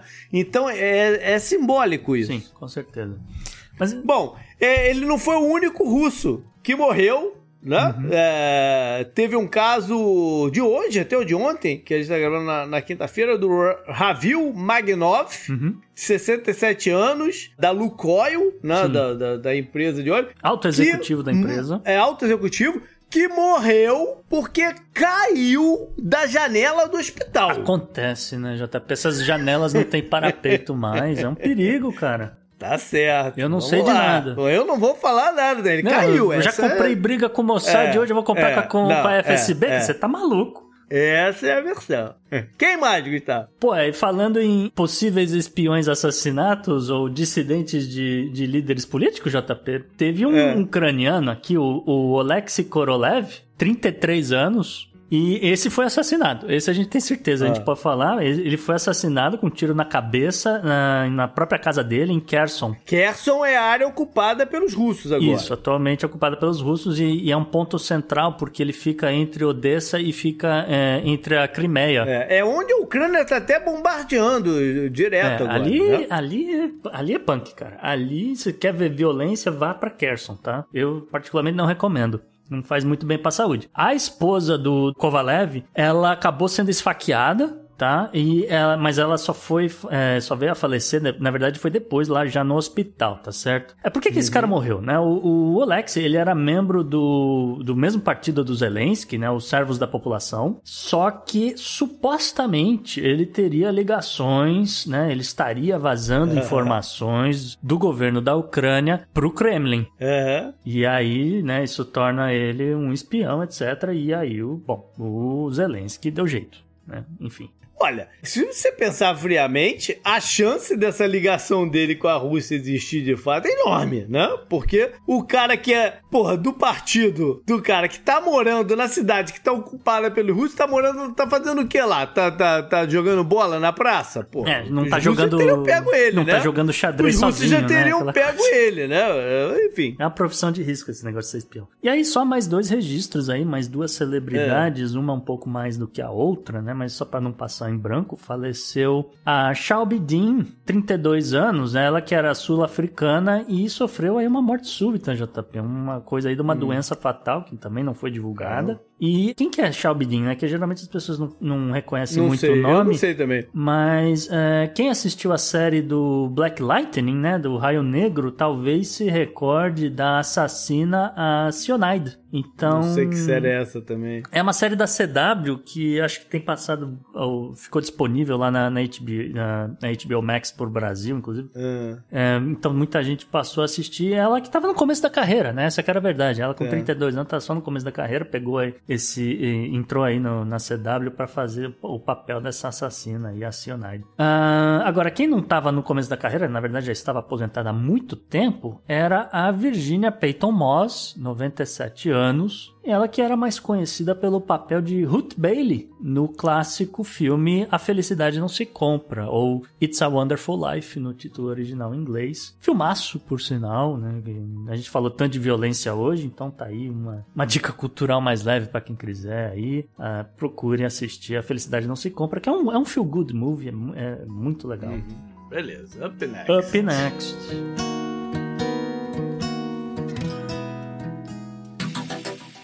Anote no seu calendário. E JP, o que, que você traz aí na agenda da semana?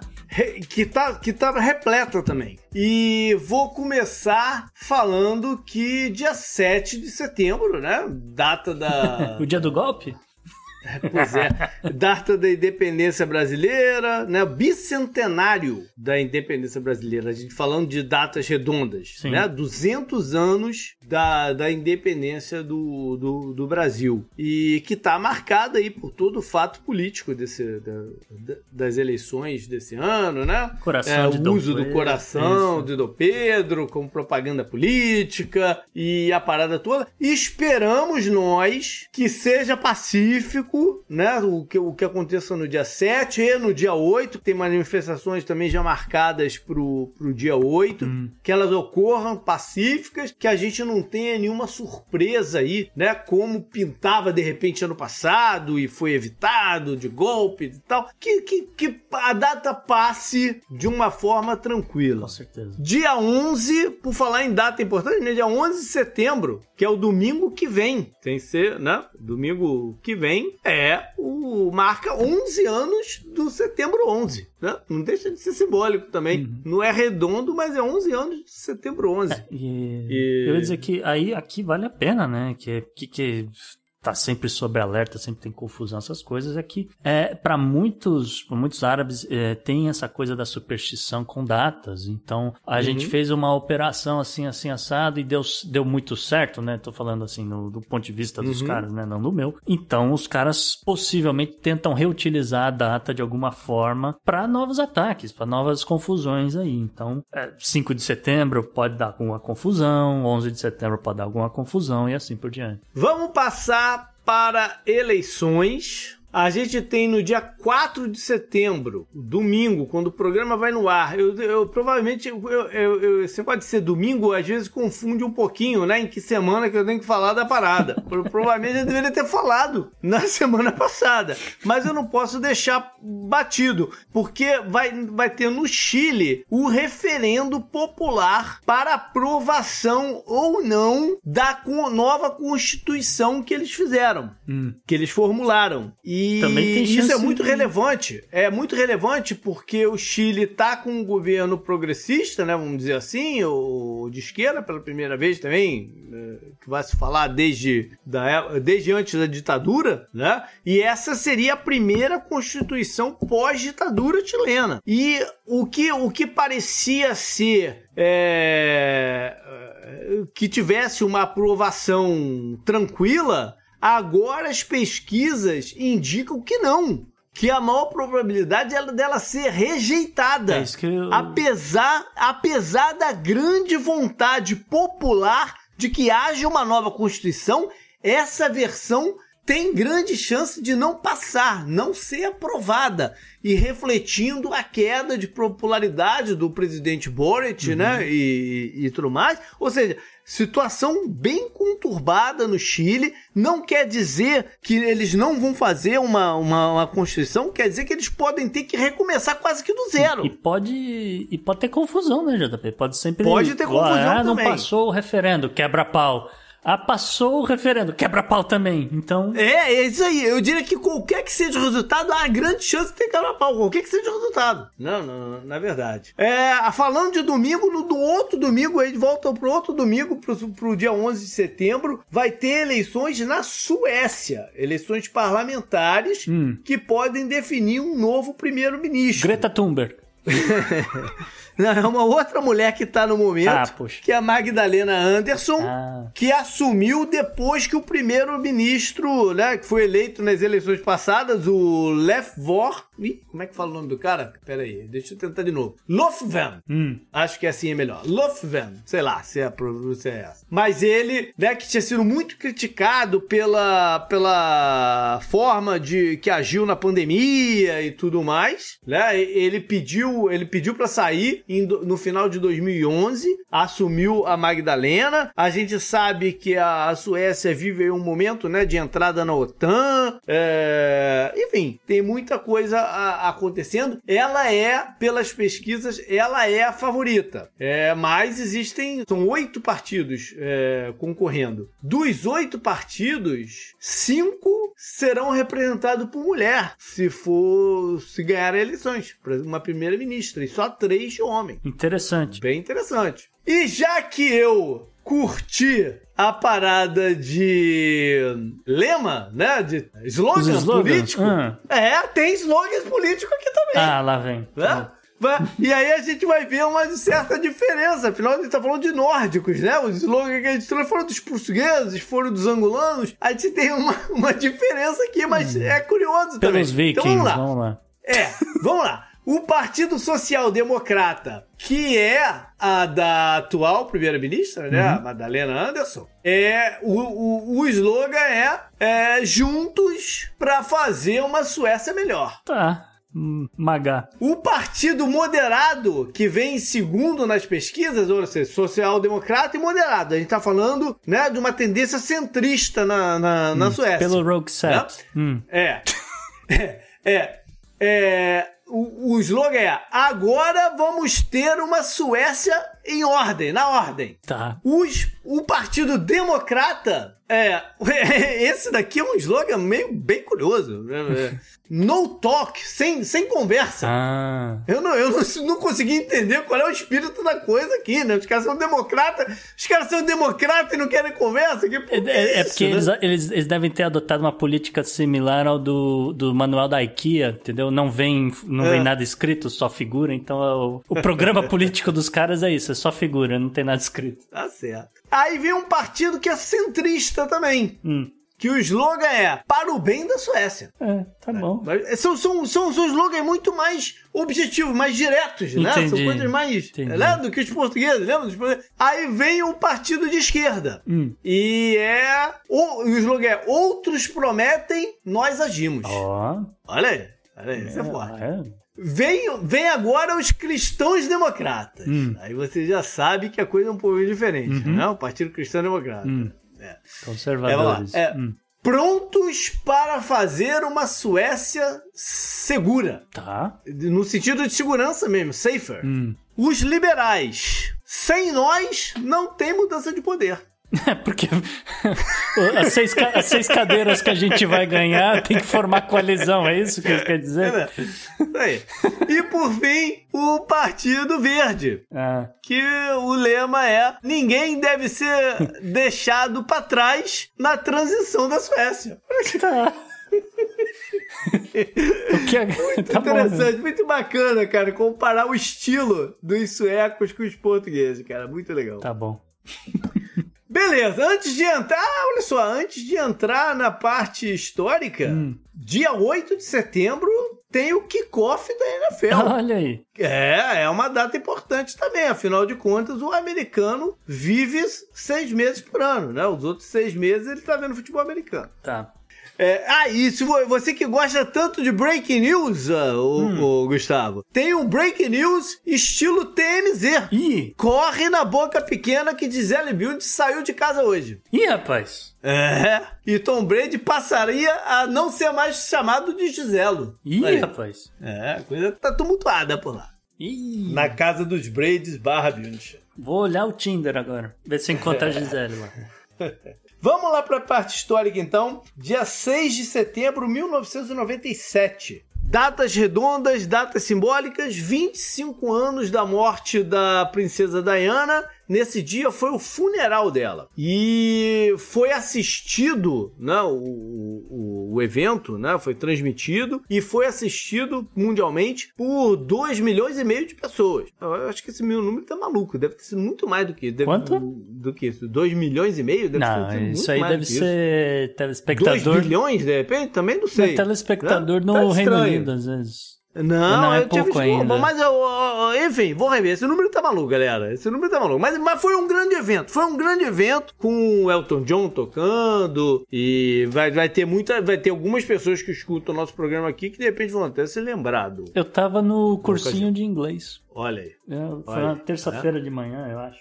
Engraçado, eu não, eu não tenho a menor ideia do que eu tava fazendo, mas. Eu lembro que é- a gente é- parou um pra. A gente parou pra assistir um pouquinho. Dia 7 de setembro de 2013 foi quando o parlamento alemão voltou a funcionar no hashtag de Berlim. Depois de pô, tantos anos, né? De- desde a Segunda Guerra Mundial, desde do, do- do- que não era lá, era em Bonn, né? Que foi a capital da Alemanha Ocidental e mesmo com a reunificação tinha continuado a ser lá. Eles moveram então para o hashtag completamente renovado e tal. Então é uma data curiosa aí também. E dia 8 de setembro de 1565 foi quando o povoado de Santa Agustina, na Flórida, foi ah, criado. Ah. Foi composto. Olha aí, aqui pertinho da gente. Sim, mas mais perto de mim do que, já- do que de você. É, né? mas tá às duas horas aqui de mim e tal. Ah, não é tão bravo pertinho. assim. é. Não, é pertinho. E é uma cidade histórica. Eu costumo dizer que a galera vem aqui para de turista, né? Vem aqui para Orlando, para para região. O tempo é tanta coisa para fazer que o tempo fica apertado. Mas se pudesse deixar um dia para ir visitar Santa Agustine, eu mais do que recomendo. Uhum. É uma puta de uma viagem, cara. Ver a troca da guarda. Porque- É. Não, é muito maneiro. É Os muito caras maneiro. atirando o no Forte, canhão, né? o Forte São Marcos, que é, é um parque nacional, é, federal. É, é, A é- é comida uma viagem é muito maneira. boa demais em A comida é Agostinho. boa. Nossa. O atual, a atual cidade de Santa Agustina não é onde o povoado foi, foi feito nesse dia. Pelo Menendez, pelo Menendez e Aviles. É, esse local foi atacado pelos ingleses, e os ingleses tocaram fogo e destruíram o todo. E aí eles moveram depois, quando os espanhóis conseguiram retomar, eles moveram para onde é hoje em dia. Então tem um novo forte lá, que aí depois sofreu vários outros ataques e tal. São Francis Drake, né, o, o pirata barra cavaleiro da coroa é envolvido. É muito bacana essa visita, mas muito bacana. Hoje, o- onde, onde é o, o povoado original, fica um parque também, que é o Parque do Ponce de Leon, onde tá lá a, a fonte da juventude. A última vez que eu fui lá, há pouco tempo atrás, bebi um copinho lá da, da, da fonte da juventude. Esse passeio é- eu acho mais, mais marromeno, mas tudo bem. Tá na Ah, chuva, tá daqui. na chuva, tem que se molhar também. Eu gosto de lá porque tem as indicações de onde eram ah, as casas desse povoado, sim, é. Onde, onde tá o, o- o- uma estrutura de madeira que representa o forte ali da época e tal. Mas sem dúvida que o, forte atual e tal, que tem, uma, histó- tem uma história longa, até, aí, é, até a Guerra Civil ele, Uhum. ele é utilizado e tal, é uma visita muito mais. Muito mais interessante, pelo menos. enfim. E a praia é boa também. Tem Ponte golfinho. De vez em é quando. é, não, vez em quando tem golfinho ali e tal. É, é legal a praia. Tá certo. Up next. Up next, tá.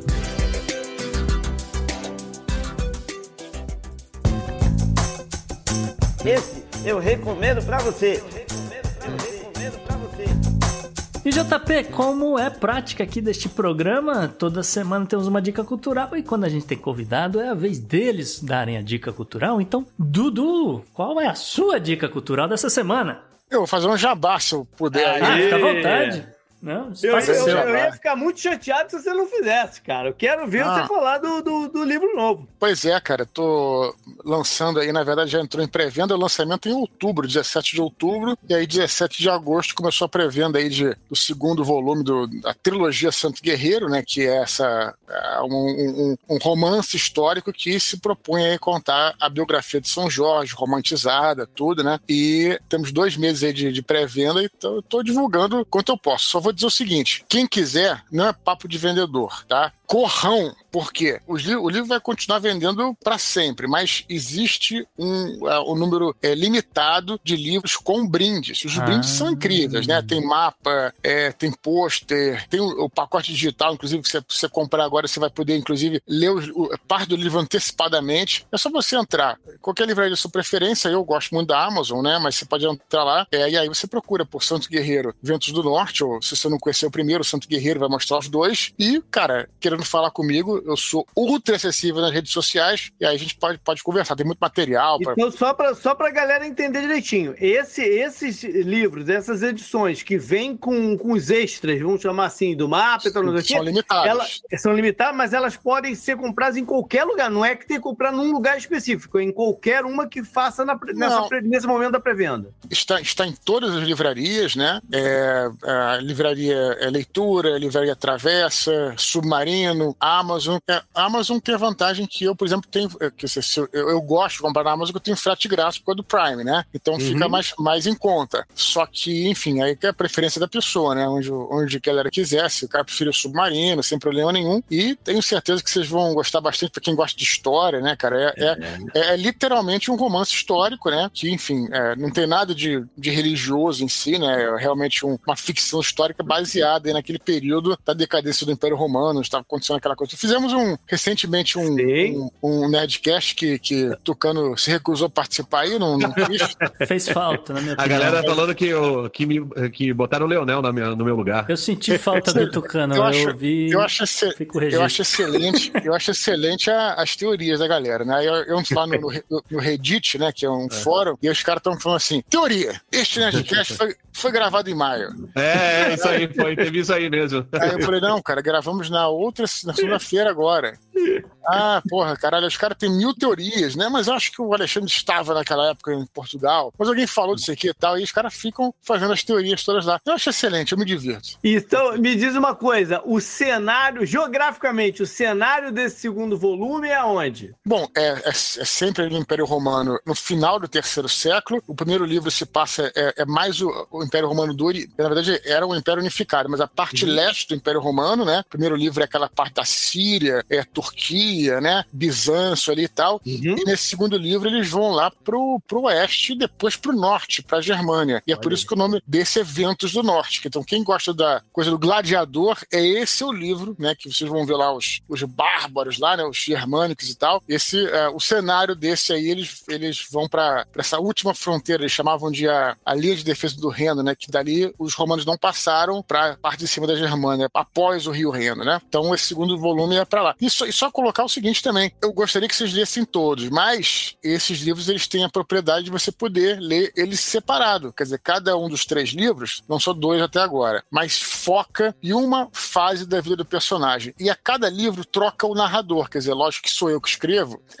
mas na fantasia do livro é uma pessoa que escreve. Né? O primeiro livro é escrito pela mãe do imperador e o segundo livro é escrito por um bispo. Ah. Eusébio de Cesareia, que é um bispo. Então troca o narrador. Legal. E quando troca o narrador, ele, ele retoma, né? Ele, ele começa a mandar no segundo cartas para o próprio imperador e fala: Meu senhor, eu sei que o senhor não teve oportunidade de ler e tal, e aí dá aquela malandragem, né? E aí você que não leu o primeiro, você consegue, e quem leu o primeiro também não vai Bacana. não vai ser enfadonho, entendeu? Entendi. Então essa é pra focar, cada livro focar numa fase da vida. O primeiro livro foca é nos pais desse personagem, a infância, o começo ali da, da adolescência, o segundo é a juventude dele, aí já como tribuno militar, e o terceiro vai contar a história do martírio dele. Ah. Então vê essa, ma- vê essa malandragem carioca aí para o cara que se não coloquei número no livro, né? Eu falo muito isso com os livreiros, né? E aí, ah, cara, se chegar alguém, você tiver o segundo, não tiver o primeiro, sem problema, você pode oferecer, não vai perder sua venda, os livreiros adoram esse negócio. Então essa é, é a grande malandragem da coisa. Então, Beleza. isso aí. Bacana então, galera. Foi esse o programa de hoje. Espero que tenham curtido. Foi uma pegada diferente, né? A gente ficou mais na parte histórica, então os outros blocos a gente deixa para a semana que vem. Como sempre peço, mande seu feedback, críticas, sugestões, o que mais. Pode ser para o e-mail, para o contato arroba opodnex.com, mas também alcança a gente aí nas mídias sociais, troca uma ideia no Twitter, por exemplo, o meu direto é o JP underline Miguel, mas também tem o Gustavo no arroba Gu, underline Rebel. E o Podnext você segue no Twitter, no Instagram, na arroba o Podnext. Você encontra a gente aí no, no Instagram, no Twitter, em todos os lugares. E tem também o Tucano. Onde é que as pessoas te encontram, Tucano? Arroba CancerJack no Twitter, no Instagram. E no YouTube? E no YouTube a gente tá voltando esse mês com a maravilhosa cozinha de Jack. Aê! Vídeos novos. Tem vídeos exclusivos para membros do canal. E é isso aí. E o Dudu, onde é que a galera te encontra? Pode procurar ou por Dudu Expor ou por Eduardo Expor, aí depende, né? Na, tudo no junto, Instagram. ou com É, alguma tudo coisa junto, no meio, tudo junto. Tudo é. junto, tudo junto. No Instagram e no YouTube, TikTok é Dudu Expor é, e Eduardo Expor é no Facebook e no Twitter. Então, Beleza, a gente vai botar o- os links lá no, no- na página do post. Valeu, galera. Até mais. Valeu, um abraço. Tchau, tchau.